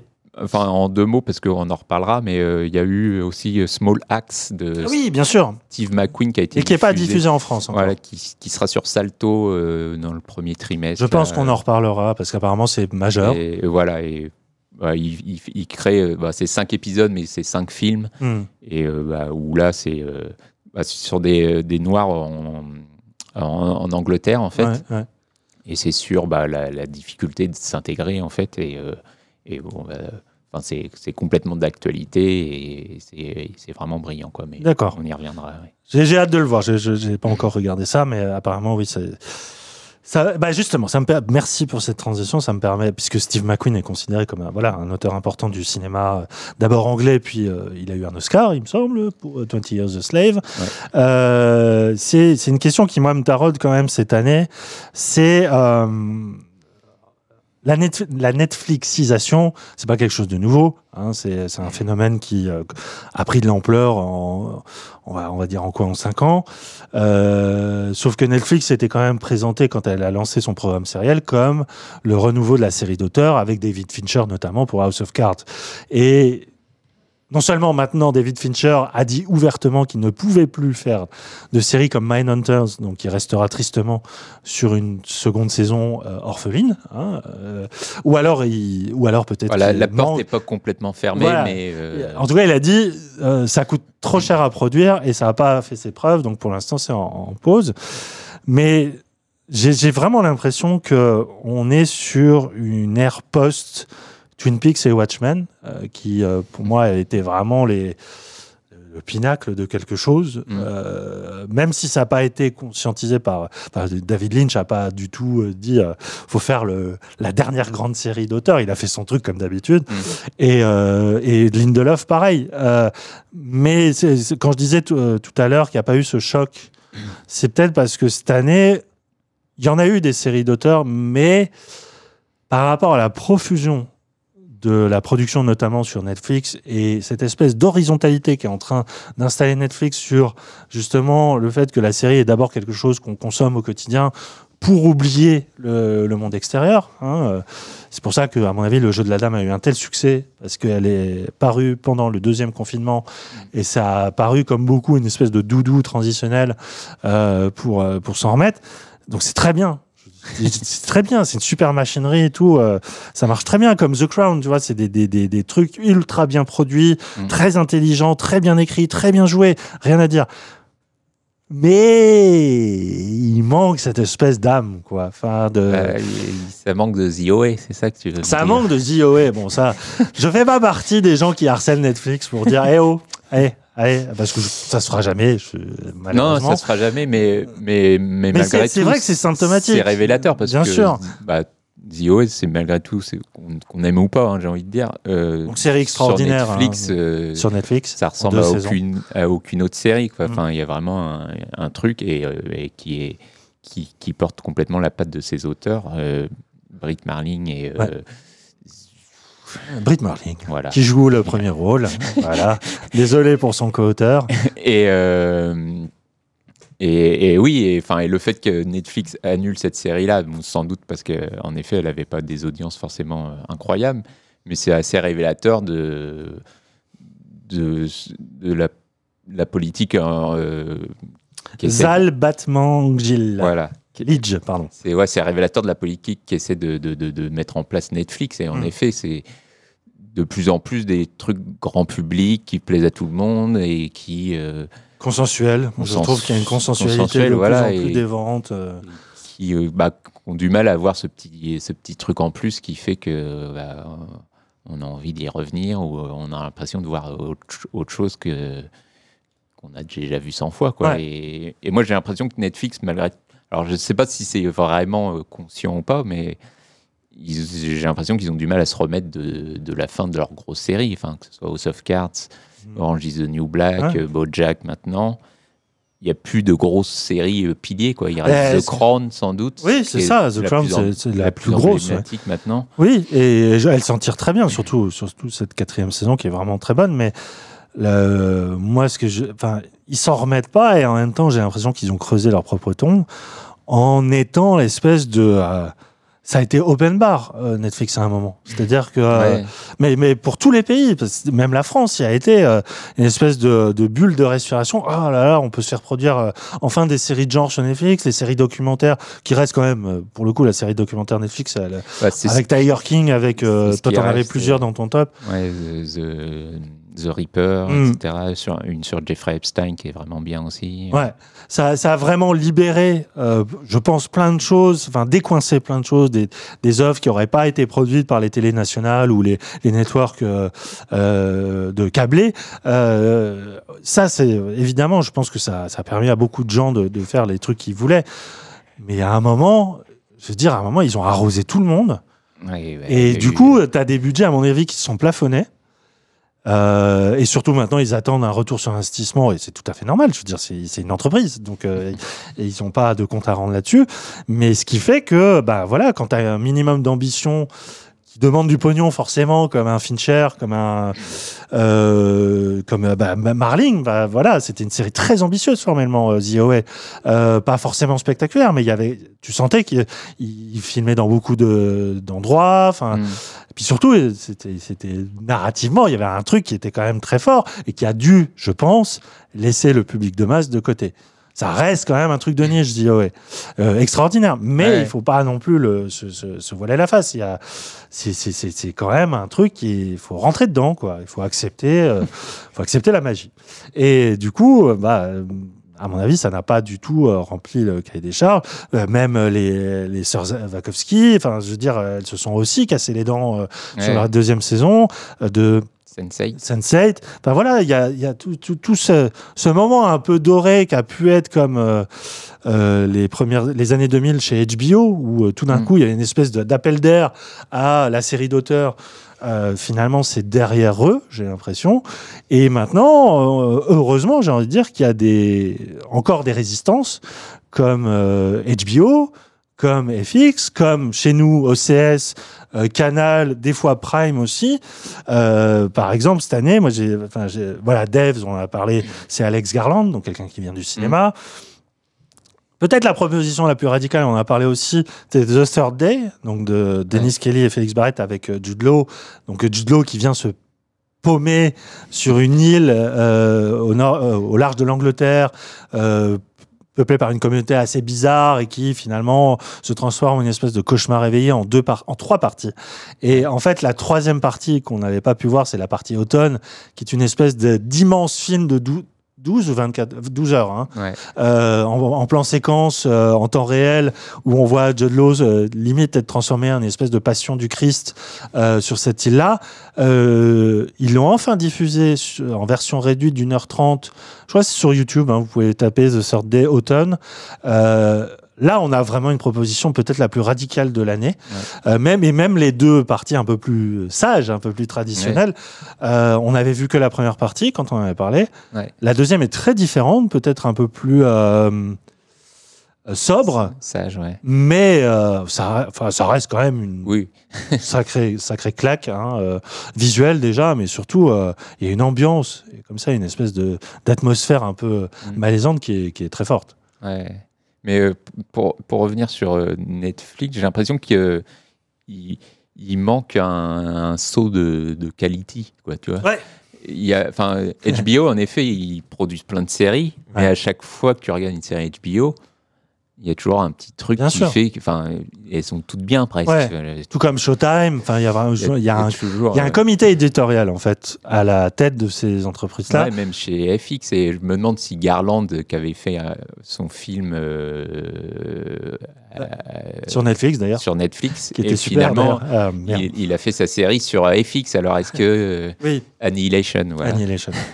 Et, euh, et en effet, euh, Netflix se, se targue de laisser la liberté aux, Mhm. aux- aux créateurs, etc.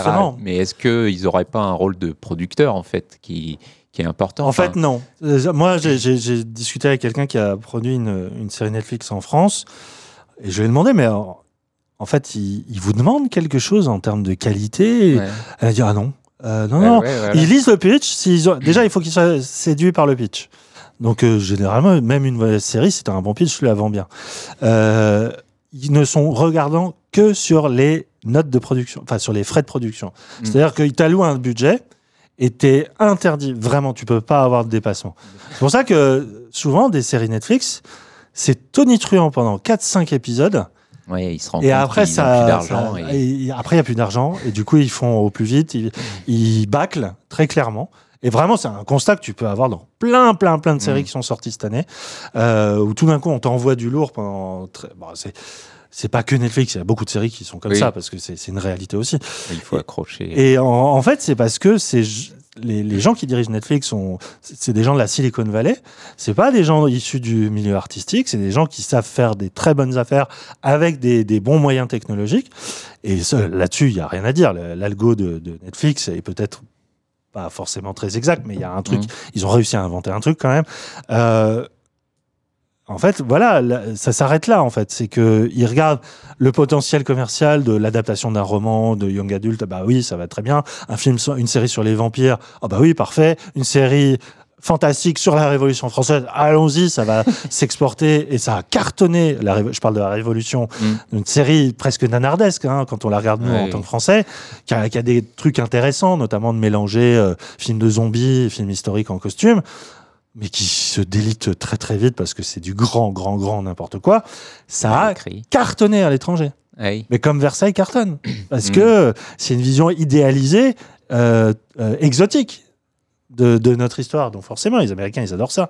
Mais comme nous, on adore aussi des visions euh, complètement fantasmées des, des États-Unis. C'est- le jeu, quoi. Et voilà, c'est à partir du moment où si tu restes dans le cadre de ton budget, tu peux faire ce que tu veux. Donc forcément, c'est... euh, Bah, c'est- ouais. On pense souvent que la liberté créative, c'est euh, un auteur qui fait euh, ce qu'il veut, mais pas du tout. Surtout dans un art vidéo. C'est un auteur qui est encadré par des prods qui savent aussi lui rappeler la réalité des choses. Hein, Bah oui, euh, et puis. Et, et je pense que Devs et tout ça sont des séries qui ont d'excellents producteurs derrière. Parce Bah que, oui, enfin, et, et Fix, ils, ils- enfin, ils ont toujours euh, des, séries de qualité et tu sens qu'il y a presque même une ligne éditoriale derrière. HBO, c'est pareil. Et, et Netflix, non, ça part dans tous les sens. Euh, en effet, ils ont été donnés des sous euh, à des pays qui n'ont pas forcément les- des gros moyens pour créer des séries. Mais au final, bon, euh, il y a une série euh, sud-africaine qui s'appelait euh, Ouais, oh là, oui. Trackers. Ah, C'était affreux. ouais. On, s'est arrêté très vite de la regarder. hein. Désolé ouais, pour elle, hein, mais C'est compliqué et Mm. ça partait d'une bonne intention, j'en sais rien, mais enfin, et euh, en effet, on sent que les mecs, ils avaient jamais fait de série de leur vie. Et bon, ils ont fait leur truc dans leur coin et ouais, ils pouvaient sans doute pas faire mieux. Mais et voilà. Enfin, et en effet, le rôle d'un producteur, c'est de bah, d'être un peu carré sur le, le budget, Bah, certes. d'être mais- en fait d'incarner le premier spectateur. Bah ouais, enfin les meilleurs producteurs, important. ils ont une, enfin ils, ils connaissent le cinéma ou la série et, et tout ce qu'ils disent n'est pas forcément. euh, Oui, c'est pas des gros cons avec chier, des quoi. cigares Voilà, ouais, et qui pensent qu'à l'argent. Au contraire. Il faut pas le voir. Il y a beaucoup de passionnés, hein. pas, ouais. Et et ouais, je pense que c'est ce qui manque à Netflix. Enfin, et on l'a vu avec les films aussi. Hein. Oui, parce que c'est ce que c'est ce que j'allais dire. Même, mais même des grands auteurs. Ouais, On, s- ils sont bah, complètement paumés là-dessus. Peut-être même qu'un Scorsese, tu vois, Ouais. il est avec un producteur euh, plus sur les épaules. Le film aurait été moins long déjà. je. Mais euh, voilà, et, euh, et on s'est vu qu'il il y en a plein qui se sont cassés les dents. Quoi. Ouais. Et- C'est vrai que je voulais conclure en disant bon, la série Netflix c'est pas top, mais heureusement c'est pas le cinéma sur Netflix parce que là, euh, ça se compte sur les le- vraiment le bout Bah, des doigts. euh, et même très si bon moi je trouve qu'il y, a, hein. y a un renversement qui se fait. C'est vrai que peut-être, oui, avec les- le Uncut James et y tout ça. Uncut ouais. James, il y a eu le film Mm. de Bomba qui est, Oui. euh, qui est vraiment sublime pour le coup. Et euh, bah, le Fincher, malgré tout, que j'aime beaucoup, même si euh, bon, il, il est, il, est un peu, il est un peu sec en bouche par rapport à autres films. Mais, mais on- ça, ça reste à 100% un film de Fincher. Et pour Ouais, le coup, on- vrai. on- il, il a fait le film qu'il voulait faire, en tout Mm. cas. Et, Ouais. euh, Mais ouais, c'est c'est compliqué. Quoi. C'est compliqué, mais heureusement, il y a eu euh, donc euh, ces auteurs-là. Moi, je pense aussi, j'ai- j'ai- j'aimerais quand même le défendre, c'est Jason Segel, donc acteur euh, très connu des, des comédies à la, de Judd Apatow, mais surtout à I Met Your Mother, qui a quand même réalisé sa propre série cette année, Dispatches from Elsewhere, qui, qui était, on était assez enthousiaste au début. Mais en fait, moi, j'ai adoré sur la fin. Je trouve c'est Ouais. vraiment magnifique. Et c'est une vraie série d'auteurs. C'est une vraie série qui assume sa bizarrerie, son côté euh, euh, décalé, son côté euh, presque déphasé par rapport au, au standard moderne. Enfin, il y a un truc qui est très à contre-courant, que, que- mais, mais- et en même temps très romantique. Enfin, il y a un truc très il est, il est très idéaliste par rapport au pouvoir de la, de la fiction et moi, moi je Ouais. trouve que c'est alors des fois c'est des fois ça, ça, ça tourne un peu en rond mais je sais pas il y a des images et surtout des, des, des, des séquences entre acteurs notamment le, le- ce que lui joue et avec euh, le personnage euh, trans qui sont, euh, qui sont absolument Ouais, sublimes Ouais, puis la, la fin est très belle où il s'adresse complètement au spectateur Oui. en expliquant complètement le méta euh, processus, en. Mm. remerciant limite les, les, les, les- les- l'équipe de tournage et les comédiens. Et Ouais. et, ouais, il y a un truc très presque naïf ou en tout cas il s'excuse pas de faire cette série, mais il, voilà, il dit euh, j'ai fait ce que j'avais envie de faire et euh, j'espère que vous avez aimé quoi. Mm. Et, et c'est ouais, c'est vraiment très beau. Ouais. C'est très très beau.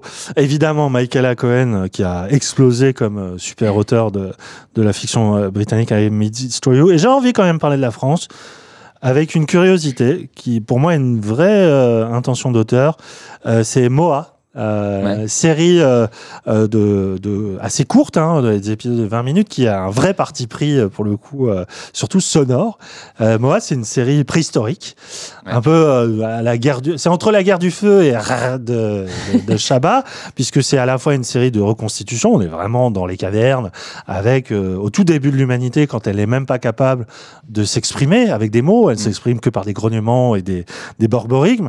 Euh, non, si des borborigmes ou des onomatopées, enfin bref. Euh, et il y a une partie un peu comique aussi. C'est très burlesque. Mm. C'est souvent des, des gags très visuels. Et mais c'est pas non plus euh, les, les Robins des Bois. Enfin, il y a, il y a un truc qui est un peu plus cadré, on va dire, euh, moins référencé. Et, et ce qui est fou, c'est que la série arrive à tenir son pari jusqu'au bout. Et c'est euh, alors c'est très au départ c'est déstabilisant hein, de, de voir des acteurs qui enfin qui crient comme des singes quoi. Et et au final ça arrive à te raconter quelque chose et presque une enquête policière à l'intérieur bref. Et euh, c'est super. C'est fait avec rien. C'est tourné dans une forêt euh, je sais pas c'est en Ariège ou en Ardèche. Et moi c'était enfin il y, y a quand même chez OC c'est OCS Signature, le label un peu de production française, euh, bah, qui a permis à Irresponsable d'exister, qui a permis au Grand d'exister, qui a permis cette année à Cheyenne Lola. Cheyenne euh, euh, on n'a pas pu en parler, mais tu es assez enthousiaste à propos de 3615. Monique. Monique. Euh, voilà, il y a bon, il y a beaucoup, il y a des séries un peu moins bonnes aussi qu'on qu'on va pas citer, mais euh, il y a quand même cette défense de, de la série d'auteurs, euh, de jeunes auteurs, de jeunes pousses, ouais. euh, qui, quand même, qui est quand même là et et il y a presque eux, il y a un peu France Télévisions de temps en temps, et on espère que Salto, dont on s'était un peu méchamment moqué lors de cette premier épisode, parce, que- parce qu'il venait de l'annoncer apparemment, Mm. Salto, ça peut devenir quand même quelque chose de, de très bien. Donc, euh, Bah, ils sont en train ouais, d'acquérir pas mal de, de séries, euh, bah, notamment euh, Small Axe de Steve. McQueen, du coup. qui- c'est un geste très fort quand qui est, ouais, qui est un gros morceau et, et qui, est- qui est un truc assez radical, enfin, Ouais. qu'on s'attend pas forcément à voir sur une chaîne, enfin, sur une plateforme où TF1 est aussi un des partenaires. Donc, euh, on attend de voir. ouais. Il y, a- il y a vraiment de belles choses. Quoi. Très belle chose à venir, on l'espère. Et on va terminer euh, ce, tour d'horizon de 2020 euh, avec euh, les valeurs sûres, c'est-à-dire les séries qui sont là depuis longtemps, installées, mais qui continuent à nous, à nous plaire. Alors moi, je sais pas ce que... Si, je vais évidemment te laisser parler de vie. Ah bah, commençons avec Vikings, hein, qui vient de se terminer, Ouais. donc. C'est vrai qu'on aurait pu le mettre dans les adieux. Ah non, parce que c'est 2021. Bah, euh, enfin, la série est sortie, euh, je crois, sur Prime Video dans le monde entier euh, fin décembre. Ouais. Et Canal Plus, euh, Oui. je crois qu'ils ont déjà tout, mais je sais pas à quelle date ils ont eu tout, si c'était le 2 janvier ou quoi. Donc, Bon, allez, allez, on va pas le 2021. chicoter, mais, mais oui, donc Vicky, Alors que moi, je connais pas du tout, donc je te laisse... c'est un très gros morceau Oui. et donc euh, bah, sixième saison, donc ils avaient diffusé à partir de la saison 4, je crois, ils ont ils ont compartimenté leur saison en deux parties de deux épisodes, 10 épisodes à chaque fois. Hmm. Donc ça faisait des saisons de 20 épisodes, ce qui était assez énorme. Et euh, la série a tenu euh, a tenu bien le choc, je trouve, au fil des saisons. euh, on- alors qu'ils ont fait mourir plein de personnages, etc. Mais elle a réussi à, à se renouveler. Et, et cette dernière partie, elle, elle est vraiment. Enfin, tu sens que c'est euh, Michael Hurst, donc le créateur, qui a écrit tous les épisodes de, de cette dernière partie, mais il a donné, euh, il a tout donné, quoi. et euh, non, et enfin, il y a un truc vraiment très très beau parce que. Bah déjà, il y a- une manière de, de dire au revoir à tous ces personnages à, à la suite, et surtout, il y a une manière euh, bah, qui arrive souvent dans les dernières saisons, qui est consciente de sa propre fin, et, et les personnages eux-mêmes se disent, le disent explicitement, qu'est-ce que je fais maintenant, comment je finis cette série, quoi. Et, euh, et c'est- assez fort la manière dont il ouvre le truc. Enfin, les, les Vikings euh, trouvent encore une nouvelle terre. euh, je dirais pas jusqu'où ils vont, Mm. mais si vous êtes un peu Oui, féru d'histoire, vous- vous saurez. vous le connaîtrez, mais non, il y a, il y a- enfin, la manière dont il, il, il dit au revoir à certains personnages, c'est vraiment très très fort et il, il, il épouse vraiment le, le- le côté euh, déifique de ces, de ces personnages, quoi, qui sont vraiment euh, liés, enfin, euh, liés à- à- qui- qui- qu'ils adorent. Et euh, et il y a toujours un rapport à la religion qui est vraiment euh, incroyable. Enfin, jusqu'au bout et, et qui montre bah, ce, ce que les Vikings, au fil du temps, ils commençaient à douter de bah, est-ce que c'est vraiment euh, Odin le dieu de machin? Est-ce que euh, l'eau c'est le dieu de truc? Et, et plus ça va, plus ils sont euh, amenés vers le christianisme en fait. Ouais. Et, euh, et ça, c'est vraiment hyper bien traité et amené. Et, et d'ailleurs, la, série, enfin, la- pas la série, mais il y a une nouvelle, il y a un nouveau Vikings qui arrive, l'après After Valhalla, je crois, un truc comme ça, qui sort dans l'année sur Netflix. Ah, Donc, euh, c'est plus, plus le même créateur, même s'il ils sera. avaient déjà leur euh, pseudo euh, Vikings euh, Netflix, là, comment ça s'appelait Je crois qu'ils en avaient une. Pas ouais. Barbarians, mais un truc comme ça, Ouais, qui avait l'air beaucoup plus low cost. Et, Ouais, j'ai jamais regardé, mais.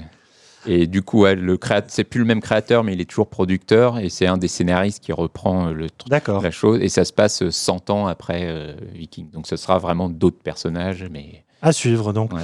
Euh, moi, il y en a plusieurs hein, que, j'ai, que je continue à, à aimer d'amour fou. euh, C'est Curb Your Enthusiasm, Larry David qui revient pour la dixième saison, qui est toujours aussi mordant et, et qui parle ouvertement de Trump euh, cette saison. Ouais. Et euh, sous couvert d'être un vieux con, euh, réac, machin et tout ça, euh, en fait, il prend les, les clichés à rebours et c'est, toujours aussi brillant en termes d'écriture. Enfin, c'est vraiment euh, très Seinfeld, quoi. Et ça marche toujours aussi bien. Euh, beaucoup aimé aussi la quatrième saison d'Insecure, euh, d'Issa Rae, hein, qui parle d'une jeune femme noire, voilà, qui essaie de de s'en sortir entre ses volontés de, de, de, plaider la cause noire mais, et ses propres errances amoureuses. Enfin, ça avait commencé de manière extraordinaire. Ça s'est un peu retombé euh, sur la troisième saison, moi qui m'a complètement ennuyé. Et là, je trouve qu'elle redémarre hyper bien. Donc, comme quoi, hein, la renaissance est toujours possible. Évidemment, Insane Number 9, la série britannique euh, qui mélange euh, noirceur, fantastique sur le mode de l'anthologie. cinquième saison, ça marche toujours aussi bien. Et moi, je vais terminer, et après, on en termine avec 2020, mais avec celle qui me fait toujours autant pleurer depuis quatre saisons, c'est Better Things. Donc, la série à la base créée par Pamela Adlon et Louis C.K. Louis C.K. a pris ses distances par rapport à l'actualité, comme vous le savez, mais Pamela Adlon a tenu bon. Et euh, c'est toujours l'histoire d'une version dédoublée d'elle en tant qu'actrice actrice vieillissante à Hollywood qui essaie d'élever toute seule ses trois filles, ces trois filles qui sont maintenant devenues grandes. Hein. Il y en a une qui est déjà adulte, l'autre qui commence à rentrer dans l'âge adulte et qui, euh, et qui euh, je crois, s'assume pleinement comme trans dans cette saison-là. C'est très très beau. Enfin, et c'est toujours ce mélange entre quotidienneté, trivialité, euh, très très légère, très euh, très burlesque parfois, et puis des moments de juste de, de, de, pure mélancolie, de, de, regarder le temps qui passe, voilà, de, de, regarder avec les, les yeux de la réalité, sans se mentir, et c'est euh, c'est toujours des, des, je sais pas, sur un épisode de 20 minutes, tu as toujours un, plan séquence de 5 minutes. Pas, pas plan séquence, mais une, grosse séquence de 5 minutes qui s'intéresse à un truc qu'on vit tous dans la même vie, mais elle, mm. elle arrive à le mettre en scène de manière tellement, euh, à la fois tellement comique et en même temps euh, tellement d'où sa mère quoi. Et c'est euh, non c'est sublime. Enfin vraiment euh, à chaque fois je me dis non mais ça pas ça peut pas être mieux que la précédente. Et putain elle, elle, arrive quand même. Puis surtout que là il y a une espèce de, de mythologie à la série qui s'est installée. Il y a des personnages récurrents on sait très bien la grand-mère le, les experts qui sont soit absents soit des connards. Enfin vraiment il y a puis les, les, les amis qu'elle a dans son entourage. Et puis c'est sa, sa, propre carrière qui commence à, à évoluer. C'est non c'est c'est fou, quoi. et on oublie Better Call Saul, pardon, évidemment. Bah, ton top 1. Mon top 1, ouais, absolu, quoi. Mais euh, non. Mais... on a beaucoup parlé, donc euh, voilà. On a beaucoup parlé. Reste immense, Ça reste immense. Ouais, pour moi, c'est c'est vraiment son écriture que je trouve. Euh, et c'est une des rares séries qui, qui je trouve, utilise le, le, support série de la plus belle des façons. Quoi. Enfin, qui fait vraiment de la série, quoi. Qui utilise bah, 20 épisodes pour vraiment euh, rendre, enfin, nuancer la progression de son personnage et écrire des personnages qui sont incroyables parce que en cinq saisons, finalement, il s'est pas passé grand chose. On a pas évolué tant que ça et en même temps le c'est vrai que les fans de Breaking Bad en, en manque de réponses euh, doivent ronger leurs freins voilà c'est ça enfin mais c'est, tellement salutaire pour euh, Vince Gilligan c'est, le seul qui fait qui fait un truc comme ça je trouve enfin c'est il écrit un personnage en cinq saisons quoi et c'est, hmm. vraiment ça quoi enfin il n'y a pas que Better Call Saul il y a aussi euh, sa, sa, sa, copine Jill? Non on perd la mémoire. Ah, c'est terrible. Hein. fou. Hein ah, enfin, bref. vite, et, euh, Enfin, voilà, non, c'est, c'est, grandiose, quoi. C'est grandiose. Je termine juste avec euh, Normal People, qu'on a, oui. dont on a pas Je n'ai pas vu, parlé. un rattrapage à faire. Et qui, euh, bah, pour le coup, est complètement apolitique, enfin, et des notes presque avec, avec toutes les séries qu'il y a pu avoir cette, cette année, quoi. Et, et pourtant, moi, ça m'a, ça m'a terrassé, quoi. Enfin, c'est une histoire d'amour, hein, clairement sur euh, deux, deux étudiants qui, euh, un peu à la marge de la société, et qui se, bah, se, se, se, trouvent comme ça et qui et qu'on suit sur plusieurs années et qui euh, se déchirent, se remettent ensemble, etc. Et c'est d'une simplicité aberrante et en même temps c'est d'une beauté folle. Quoi. On la voit sur quoi? On la voit sur quoi? Star Plays. Stars Play. Ouais, Stars, Attention, Stars, Play. euh, Stars Play, dont on reparlera, je pense, dans une prochaine émission, puisqu'ils ont, ils commencent à produire des séries un peu d'envergure, notamment une adaptation Stephen King qui vient de commencer, qui s'appelle The Stand. Euh, on arrête là puisqu'il nous reste qu'une heure d'enregistrement. T'inquiète pas, la, truc sur les séries spatiales, je vais la réintégrer, tu vas voir.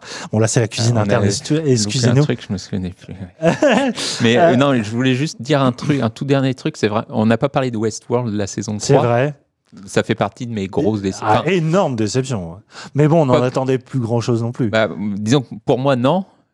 Pour beaucoup, enfin, je sais que Notre invité, euh, on a Jean-Luc eu un invité qui adorait cette série notamment, et enfin, il y a plein de gens qui adorent cette Bah, je série. serais curieux de savoir ce qu'il en a pensé parce que Bah, j'ai l'impression, enfin, on en a pas entendu parler de cette série. bah, déjà, ça a été diffusé. euh, une grosse partie a été diffusée pendant la pandémie, non Euh, dans le confinement. Ouais, je ouais. pense que ça a été mars-avril. hein, Ouais, ouais, c'est ça. Donc, je pense que Ouais, ça, avril. euh, si ça n'accroche pas sur des trucs très simples et machin et qui font du bien, parce que Westworld, c'est pas un truc qui te met dans un cocon, tu vois. Non, il faut Ouais, il être faut- euh, attentif. Faut être réveillé déjà. Même et- si cette saison 3 est, est à la elle fois commençait hyper bien, je trouve. plus euh, simple, Oui. en tout cas dans ses enjeux, quoi. Ouais. Mais euh, Non, c'est complètement raté. Enfin, je veux dire. ouais, non, c'est ça, c'est raté, faut- quoi. Enfin, au-delà du fait qu'on n'aimait pas forcément cette série, Non, mais le thème est Là, toujours je- aussi passionnant. Mais j'ai du mal à voir comment on peut c'est juste, cette saison 3. bah là, pour le coup, on parlait de séries d'auteurs euh, bien produites. Pour moi, c'est ultra mal produit parce qu'il y a personne qui est venu leur dire. Mais vous êtes en train rien. de perdre votre public parce que vous, êtes, vous- en fait, c'est une espèce de, de- de masturbation euh, intellectuelle autour de ça Ouais. qui fait qu'à un moment, tu te sens plus concerné par leur délire. Quoi.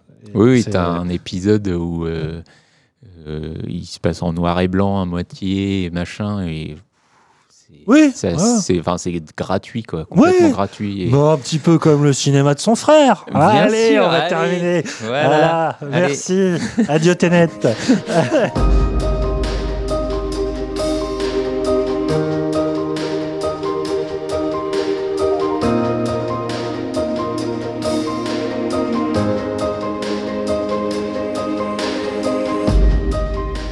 Mon cher Christophe, l'heure tourne. Oui, Nous ne pensions pas faire autant sur ce bilan, mais c'est vrai que on devrait plus y être surpris à force. c'est vrai. Mais par précaution, ce qu'on va se dire, c'est qu'on va s'arrêter là pour cette émission. On va en faire une émission à part entière.